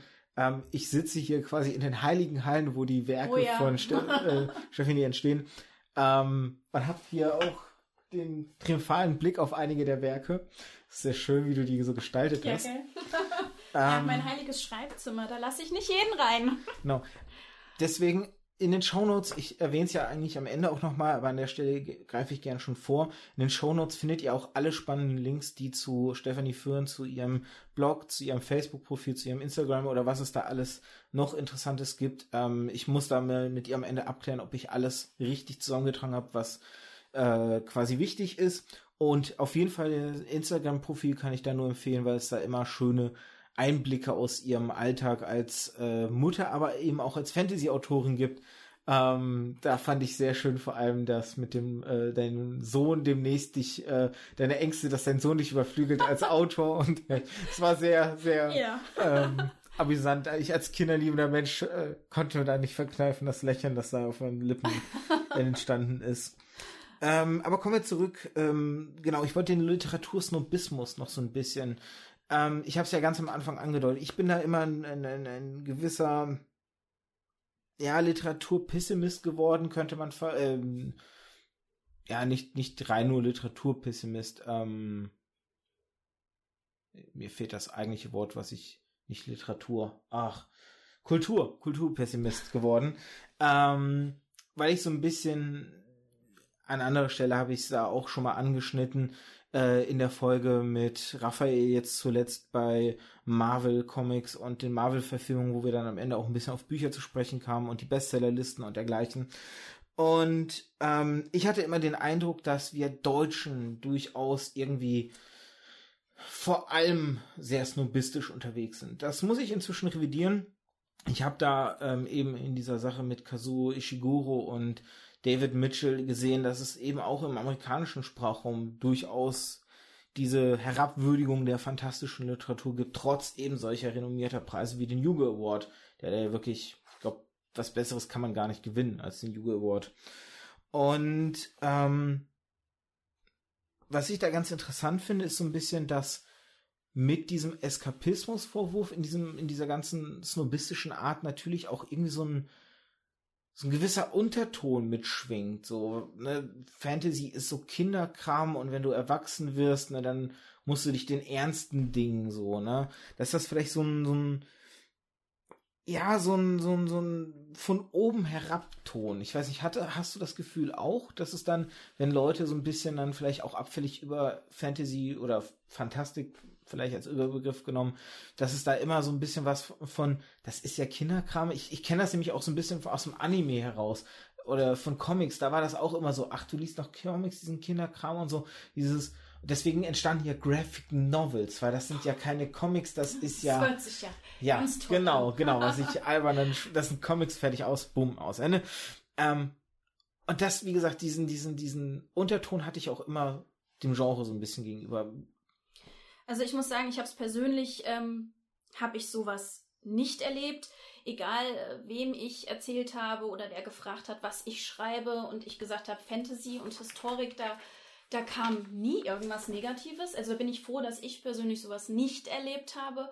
Ähm, ich kenne auch ein paar Leute mit diesem Anime und ähm, mit diesen Sachen. Ähm, also ich persönlich kenne es nicht, dass man dann irgendwie runtergemacht wird, angegriffen wird oder als, als kindisch betrachtet wird. Aber ähm, von anderen habe ich das schon ganz oft gehört und es ist halt oft im Internet, also im World Wide Web, ähm, wo man ja sich nicht so direkt gegenüber sitzt, dass es da so Sprüche und so gibt. Aber Gott sei Dank persönlich jetzt noch nicht. Aber die, ähm, das wollte ich ja auch nochmal ansprechen, dass die Autoren ähm, sowieso ständig rebellieren gegen diese Schubladen Hohn und Spott, in die man so reingesteckt wird. Aber ich wieder, ich muss ja immer von mir ausgehen, ich habe das auch bisher nur im Internet ähm, mitgekriegt. Im Netz, in, in Berichten, also dieser Bericht vom, was war das? Der so äh, heftig war. Der hat mir ganz schön zugesetzt. Von Spiegel? Äh, Spie Spiegel, ja, ja, Spiegel. genau. Also das, ähm, Gott sei Dank lese ich davon immer nur und kriege es nicht direkt mit, weil da, man sitzt da War auch ein älterer Beitrag, ich glaube von 2017 wow. oder so. Also, was für eine Meinung.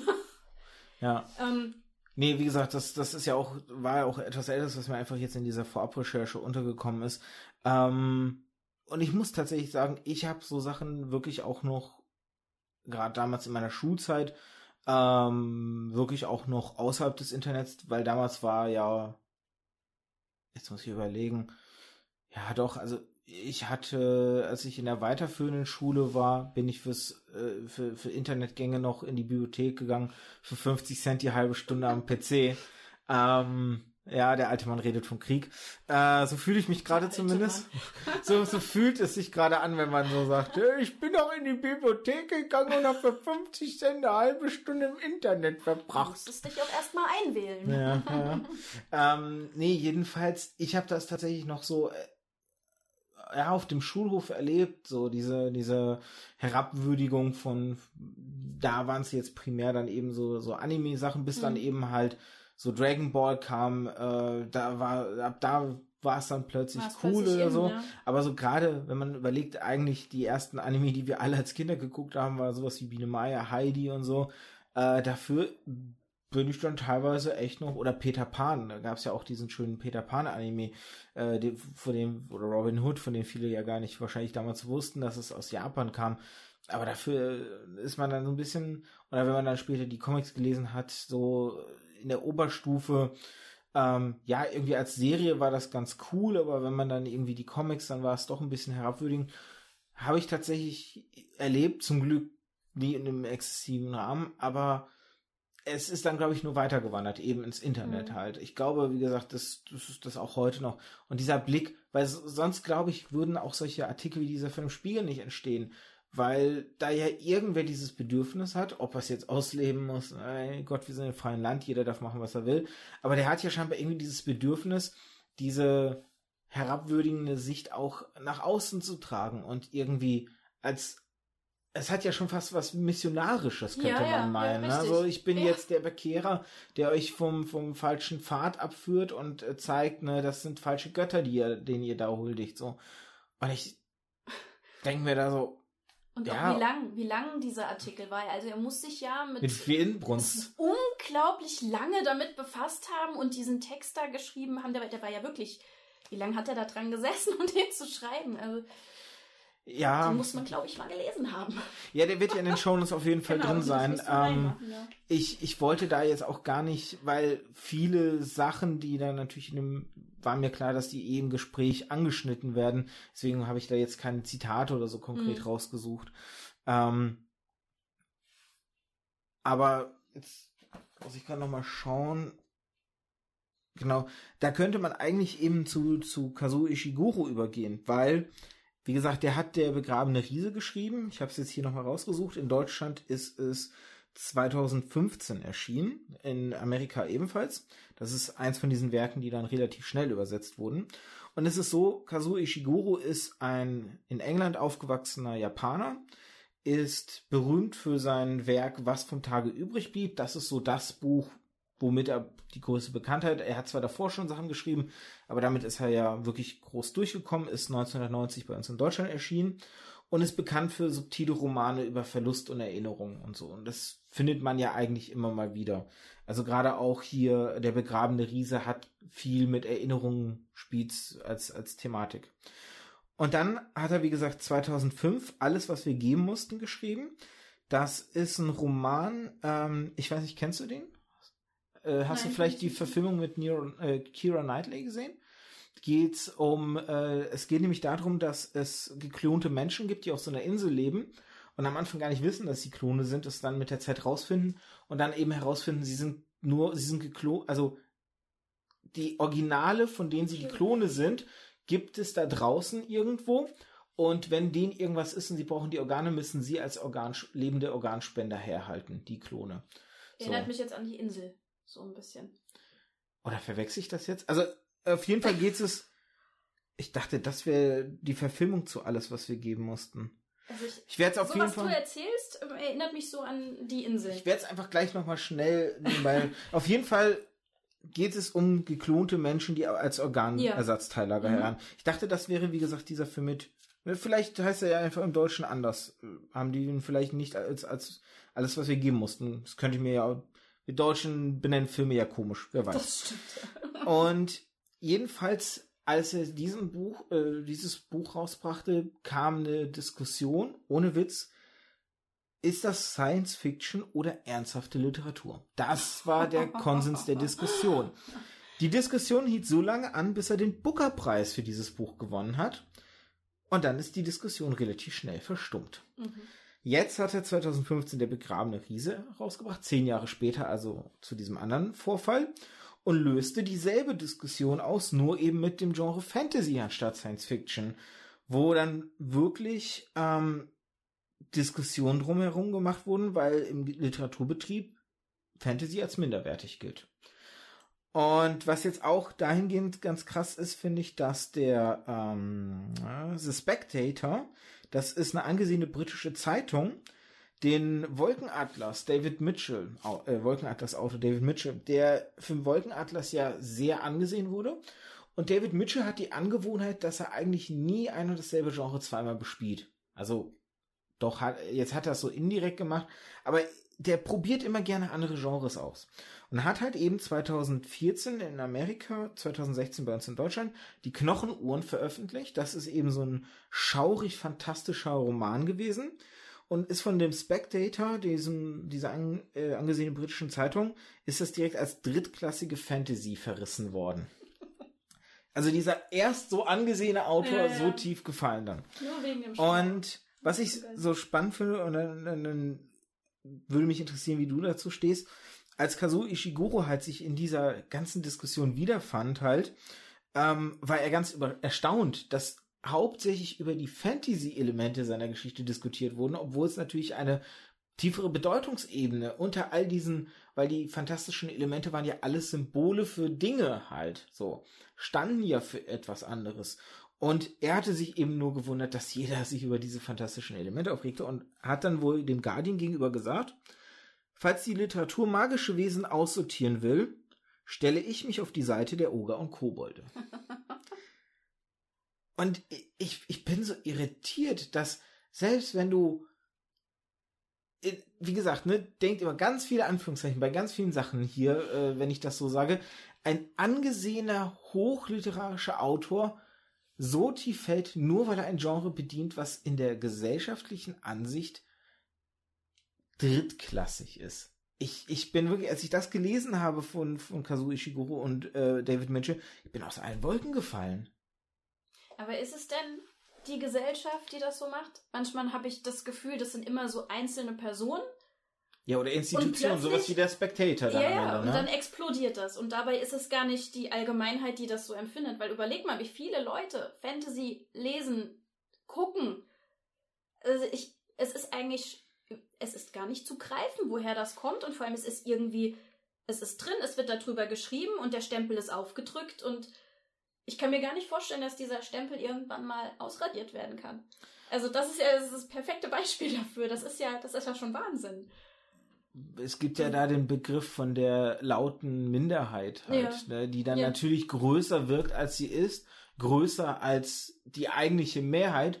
Das Problem ist halt natürlich, ähm, und das ist ein Effekt, den du immer wieder im Internet hast, Leute, die zufrieden mit etwas sind, tendieren nicht dazu zu schreiben, dass sie zufrieden sind und dass sie glücklich sind. Ja. Die, die unzufrieden ja, sind, sind die, die dann die, Diese Laute. die ja überhaupt sich äußern und mhm. deswegen lauter und mehr wirken, mhm. weil sie überhaupt erstmal diesen Gang machen, sich zu äußern. Und ähm, das, das finde ich einen interessanten Gedanken, ob hier natürlich,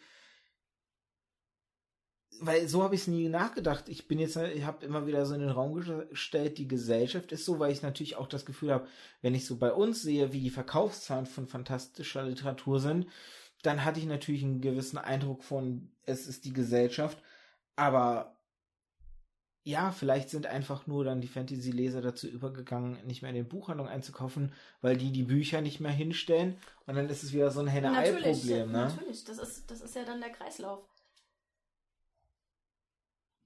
Also es ist, äh, ich, es ist gar nicht so lange her, da war ich auch ähm, mal wieder in einem großen Laden, in einer Kette und äh, da habe ich dann auch gemerkt, dass es irgendwie, es ist weniger geworden. Was mal mehr war, ähm, ja, wie soll, wie soll ich das sagen, diese, diese, diese große Wand, mit, wo, wo oben drüber steht Fantasy, ja, hat sich irgendwie verringert. Ja, das definitiv. Ich meine, das ist genauso nach dem Manga-Boom in den Mangas passiert. Ja, Die sind ja. auch wieder so zusammengeschrumpft und ich verstehe auch nicht ganz warum, weil ähm, ich muss da ein bisschen an meine Ausbildung in die Berufsschule denken. Wir hatten nämlich damals einen ähm, Herrn da, der davon berichtet hat, wie er in einer kleinen Buchhandlung ihr ein bisschen geholfen hat, sie aufgepäppelt zu bekommen. Dadurch, dass er erkannt hat, naja, die liegt genau auf dem Weg, wo die ganzen Schüler und Schülerinnen immer heimgehen und hat dann mal vorgeschlagen, ja, lasst uns doch hier mal eine Manga-Ecke aufbauen. Mhm. Und ja, die Schüler sind da und Schülerinnen sind nach den, wenn die Schule zu Ende war und bevor der Bus oder der Zug kam, was auch immer, sind die kurz in die Buchhandlung dann rein, um ihre Manga irgendwie da äh, zu gucken, wie der Stand der Dinge ist. Und ähm, ich glaube, dass viele jetzt einfach natürlich, weil wenn du natürlich Mitarbeiter hast und Mitarbeiterinnen, die sich nicht gut auskennen, nicht genug beraten können in der Materie, ähm, dass dann natürlich das Angebot oder die Nachfrage sinkt, mhm. weil die einfach feststellen, ja, die kennen sich eh nicht aus, dann informiere ich mich selber im Internet. Das haben die Manga-Leser und Leserinnen ja auch dann irgendwann gemacht und dann dazu übergegangen sind, halt ja im Internet zu bestellen, weil dann haben sie sich selbst informiert, die wussten ja schon, was sie wollten. Weil es gibt ja Buchhandlungen, die sich rein auf Fantasy auch spezialisiert haben. Ähm, oh Gott, ich hoffe, Drachenzirkel? Drachenwinkel. Drachenwinkel hießen die, genau. Im Saarland. Ähm, oh, die laufen mhm. super. Ja. So, also da kann mir niemand erzählen, dass es am Genre liegt. Ja, sowas so. sollte es öfter geben. Ist auch ganz spannend, da reinzugehen. Okay, also der Film heißt auch alles, was wir geben mussten. Dann habe ich die vielleicht vermischt miteinander. Wobei der tatsächlich mit Kira Knightley ist und Andrew Garfield. Guck jetzt. Ja, dann musst du mal nach der Insel gucken, die ist nämlich ähnlich. Ja, wahrscheinlich ist das eine einfach von dem, von dem anderen inspiriert ja, worden. Ne? Wahrscheinlich, ja. Also hier steht auch eher was von einem Cottage und, und dergleichen. Ja. Aber wie gesagt, dann ist es wahrscheinlich das eine einfach von dem anderen inspiriert. Das ist einfach, weil ich weiß, ich weiß, meine Frau hat nämlich diesen Inselfilm auch mal geguckt und deswegen ist es wahrscheinlich in meinem Kopf alles einfach so eine, so eine Mischpampe draus geworden. Wobei ich finde jetzt auch nur die geheimnisvolle Insel. Hm. Ah, hier die Insel von 2015, das wird es wahrscheinlich sein. Mit Scarlett Johansson. Genau, Shorbin. Ja, der, der immer sterbende genau. Sean der immer sterben muss. Ja, stimmt. Hier aber auch. Ja, Organforschung, Klone, mhm. ja, ja. Ähnliches, ja.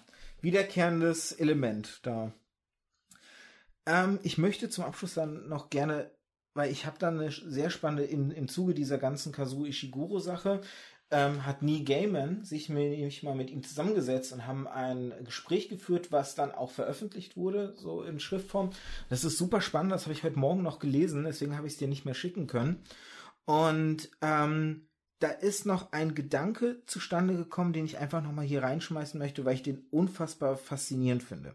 Und zwar ist es so, dass Kazuo Ishiguro irgendwann in diesem La im Laufe des Gesprächs ähm, eine Parallele zu unserer Gesellschaft zieht zwischen diesem Problem, was er da erfahren hat mit der Fantasy. Und zwar sagt er dann so, also wie gesagt, das sind alles jetzt grobe Zusammenfassungen, ich habe es nicht wörtlich mehr übersetzt, ähm, dass Kindern halt noch Fantasie und das Träumen halt zugestanden wird, während dann aber mit einem gewissen Alter darauf, vor allem wenn es dann darauf zugeht, ne, für die Arbeitswelt relevant zu werden, dass dann den Kindern beigebracht wird, dass dafür kein Platz mehr sei und äh, die Fantasie ja eigentlich keinen ökonomischen Wert hat. Und er sagt aber auch, das hat sich halt so in den letzten zwei, drei Jahrzehnten wieder geändert, weil dann die Technikindustrie eben so erstarkt ist. Mhm.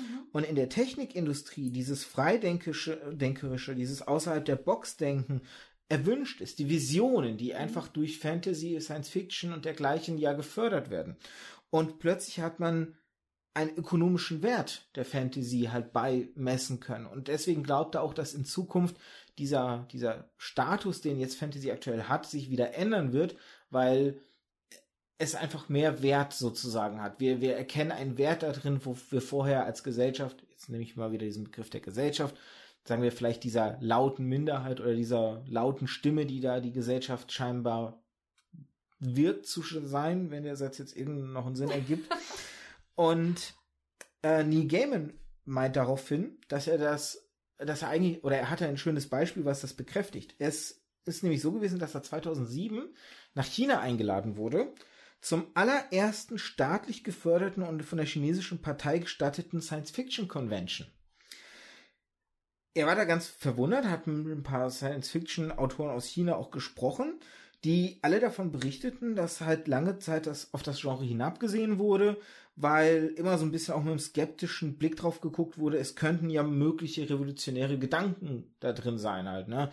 Wenn man von einer Kolonie über Ameisen schreibt, da kann man sich ja nie sicher sein, geht's hier wirklich nur um Ameisen oder ist da vielleicht irgendwas anderes mit gemeint. Ne? Das heißt, es war alles so eine Grauzone, in der sich die chinesischen Autoren beschäftigten. Das Ganze lief dann so lange, ähm, oder dann hat er sich erstmal so einen der Organisatoren geschnappt und gefragt, so, ja, sag mir mal jetzt, warum hat sich das jetzt plötzlich geändert? So. Und der hat ihm dann gesagt, naja, hier die chinesische Regierung war ein bisschen besorgt, weil die chinesische Kultur eigentlich immer für ähm, in, äh, innovative und radikale Erfindungen bekannt war und jetzt seit einigen Jahrzehnten eher nur noch dafür bekannt ist, gut Dinge herzustellen, aber nicht mehr unbedingt was zu erfinden. Also haben die dann Leute nach Amerika geschickt, zu Google, Microsoft, äh, Apple und haben da mal mit Mitarbeitern Gespräche geführt. Ne? Und ein Konsens, den die überall gefunden haben, waren, dass all diese Mitarbeiter als Kinder sehr gerne Science Fiction gelesen haben. Das mhm. heißt, sie waren inspiriert von diesen Visionen, die sie als Kinder gelesen hatten und wollten jetzt mit dran arbeiten, die Wirklichkeit werden zu lassen. Und tatsächlich hat das dazu geführt, dass die Regierung 2007 eben den ersten chinesischen Science Fiction Convention gemacht hat, um quasi Science Fiction und Fantasy sehen sie als Akzeptanz an, weil es für sie einen ökonomischen Wert bekommen hat. Und das finde ich einen, einen, einen abstrusen Moment, den ich da gelesen habe und gedacht habe, vor allem aber, ja, so, von der Seite habe ich es noch nie gesehen, aber das ist eine sehr, sehr spannende Facette, mhm. finde ich eigentlich. Ein sehr spannender Gedanke. Das stimmt. Und es erinnert mich gerade an Albert Einstein, der ja mal gesagt hat, Fantasie ist wichtiger als Wissen, denn Wissen ist begrenzt. Ja, das äh, passt da jetzt irgendwie dazu. Das ist ja.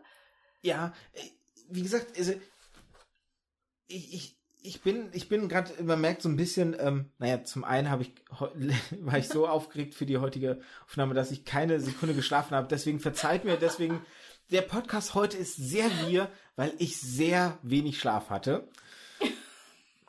Ich rede mich natürlich nur damit raus. Ich bin eigentlich immer wir, aber heute habe ich eine Ausrede. Ich bin wir, weil ich das gerade mit dir das erste Mal hier tue. Moment, das klingt falsch.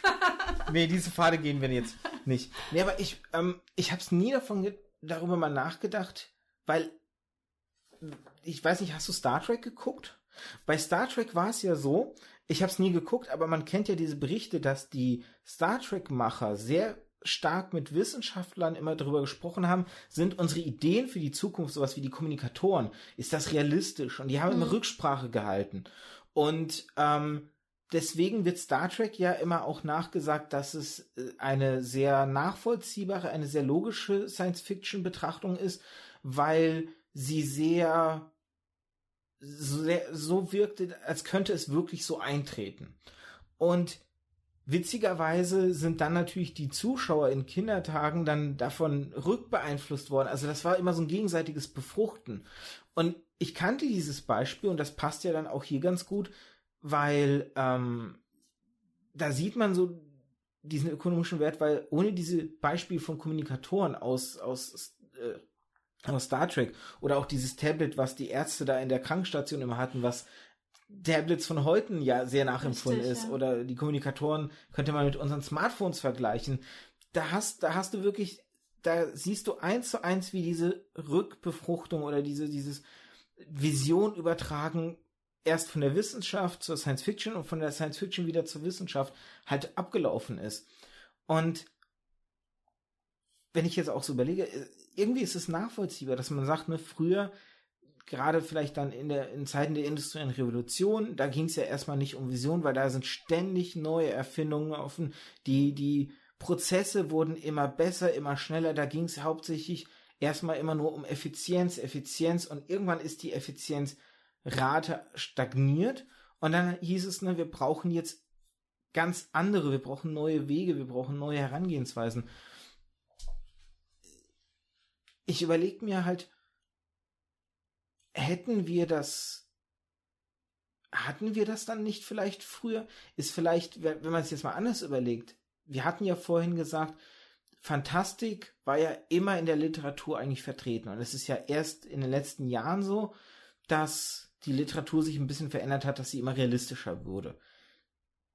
Jetzt ganz, ganz verrückter Gedanke, aber ist dann vielleicht eine Korrelation dessen, dass die Menschen natürlich immer nach neuen Erfindungen gestrebt haben, damit verbunden, dass sie dann natürlich auch immer fantastische, dass sie immer kreative Ideen in Schrift ausleben konnten und die dann wiederum die anderen beeinflusst haben. Also diese Rückkopplung, die ich jetzt bei Star, äh, Stargate, Star Trek gezogen habe, dass die eigentlich schon die Menschheit immer begleitet hat. Dass es die einen gab, die ihre Fantasie, ihre Lauf gelassen haben und Sachen sich ausgedacht haben in Text und Bild und Wort und andere das gelesen haben, sich beflügelt davon gefühlt haben, weiß ich nicht, dass man Icarus, ne, der, der mythologische Icarus, der fliegen konnte und dass die Leute deswegen immer gedacht haben, ja, ne, eine Maschine, die fliegen kann, Michelangelo, der ja auch Konstruktionen gebaut hat. Wie gesagt, ist jetzt vielleicht ein bisschen wahnsinnig rumgesponnen, aber einfach mal so ein Gedanke, dass es da, dass es da irgendwie ein Zusammenhang sein könnte oder bin ich jetzt am Fantasieren? Wie, wie empfindest du es gerade? Äh, das, was du jetzt, es klingt logisch. ich weiß jetzt gar nicht, was ich dazu sagen soll. Du hast ja eigentlich alles jetzt schon angesprochen. Nee, es hätte ja auch sein können, dass du sagst, naja, das klingt jetzt ein bisschen alles zu weit hergeholt. Nö, das klingt warum? jetzt schon fast wie ein Fantasy-Roman. Ja, du solltest vielleicht ausschreiben. Äh, ich habe früher geschrieben, aber das, ja. äh, das habe ich mir kaputt geschrieben. Ach Gott. Ja, ja, doch. Nochmal anfangen. Hat sich nämlich eben, äh. ich höre dir gern zu. Hat sich auch alles ganz gut eben angehört. Das, natürlich kann, das ist alles möglich. Das ist spannend. okay, ich habe so ein bisschen das Gefühl, wir, wir sind äh, auf mehreren Ebenen durch. Ich einfach mit der, mit der Konzentration, wir mit dem Thema und wahrscheinlich auch einfach beide mit der Konzentration. Ähm, ich hoffe, es war nicht zu wir für euch da draußen. Ihr hattet Spaß. Ich glaube, man merkt uns, wir hatten auf jeden Fall Spaß, auch wenn das jetzt äh, ein bisschen ungewöhnlich abgelaufen alles ist. Aber darf ja auch mal sein. Bisschen schräg, bisschen verrückt. Passt zur Fantasy, würde ich sagen, oder? Ja, das passt zur Fantasy, genau. Lasst uns alle ein bisschen verrückter sein. Bisschen, bisschen visionär, bisschen träumen.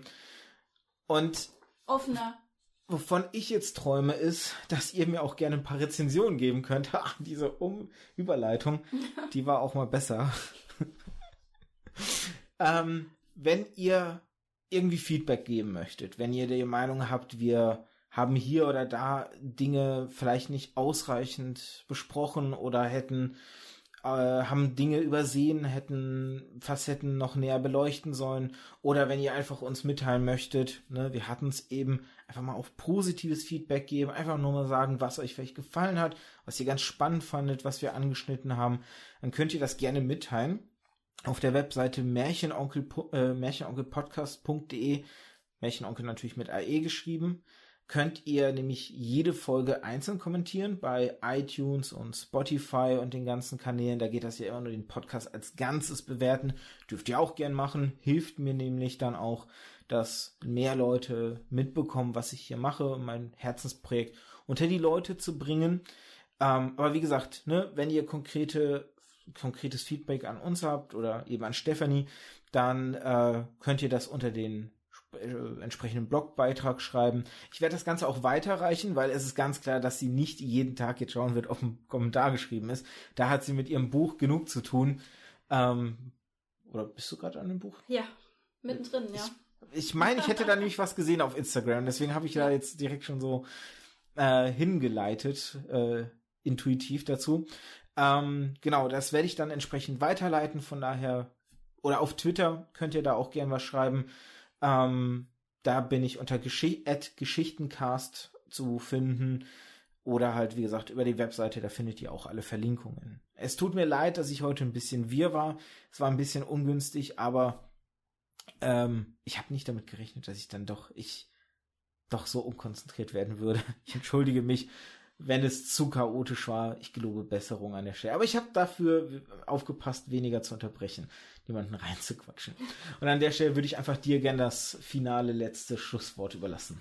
Ja, ähm, war eine neue Erfahrung für mich. Ich habe zwar schon sehr oft vor Leuten gesprochen, aber die waren dann da und ich konnte mich irgendwie vorbereiten. Da fühlt man sich jetzt doch ein bisschen ähm, ja unsicher. Und Musst ähm, du gar nicht. Ja, es ist, ist wirklich was was ganz Neues für mich. Ich hatte sowas ähnliches mal, als ich bei ähm, Radio Rüsselsheim war. Da habe ich mich ähnlich gefühlt. Ähm, ja, vielleicht muss ich sowas öfter machen, um ein bisschen mehr Routine reinzukriegen und ähm, auch lockerer zu reden. Ähm, ja, ich, hab, ich fand das, du hast das super gemacht. Ja. Du musst dir keinen Kopf machen. Alles gut. Ich hoffe, ihr habt äh, ja Spaß daran gehabt und ich war jetzt auch nicht zu nervös, konfus. Auch ich glaube, ich habe das. Das hat man nicht gemerkt. Dafür war ich. Ich war so konfus, da hat man nicht gemerkt, wenn du ein bisschen. Na, passt schon. oh, mal sehen, wie es ankommt. Doch, das wird super. ja, wollte mich bei dir bedanken, Ich habe zu danken. Dass du das mit mir hier gemacht hast. Fand ich super. Ich freue mich, Ja. dass wir jetzt auch die Zeit zueinander gefunden haben. Ja, hat wir ja länger hatten ja, gedauert, gell? Ja, aber da, alles gut, da bist du ja nicht die Einzige. Es ist ja immer so, ne, man muss dann gucken, wie es dann terminlich, terminlich alles passt und dergleichen. Ähm, und ich habe ja, ich weiß ja, Leute haben immer, gerade Leute auch wie du, die dann freischaffend sind, die dann eben nicht mit festen Arbeitszeiten äh, hantieren. Da ist das teilweise sogar noch schwieriger, Zeit zu finden, als wenn die Leute wirklich Arbeitsbeginn und Arbeitsende haben, wo man dann wirklich sagen kann, okay, hier beginnt jetzt auch mal ein bisschen Freizeit, die ich dann entsprechend verplanen kann. Wenn man irgendwie alles, wenn man, wenn man selber äh, der eigene Chef ist, dann gibt's nicht so einen Schluss in dem Sinne und dann können da plötzlich auch Sachen reinkommen, die eben nicht geplant waren. Von daher alles gut. Ich freue mich eher, wie gesagt, dass es endlich geklappt hat, weil du warst da wirklich meine Wunschkandidatin für das Thema und deswegen Dankeschön. sehr schön, dass es funktioniert hat. Da freue ich mich. Ähm, deswegen immer nur vielen, vielen, vielen Dank von meiner Seite, dass du die Zeit gefunden hast und Gerne. äh, mitgemacht hast. Das ist ja auch immer etwas, was nicht per se selbstverständlich ist. Ja, auch vielen Dank. Hat mich gefreut. Also dann bleibt eigentlich nicht mehr viel außer Tschüss zu sagen. Ich hoffe, ihr hattet Spaß. Wie gesagt, gebt einen Kommentar, gebt ein paar Sterne, gebt irgendein Feedback. Es ist immer, das ist, das ist Lo äh, Brot und Lob eines Podcasters oder einer Podcasterin. Und schaut euch auch die Bücher von Stephanie an. In dem Sinne, Cheerio! Tschüss.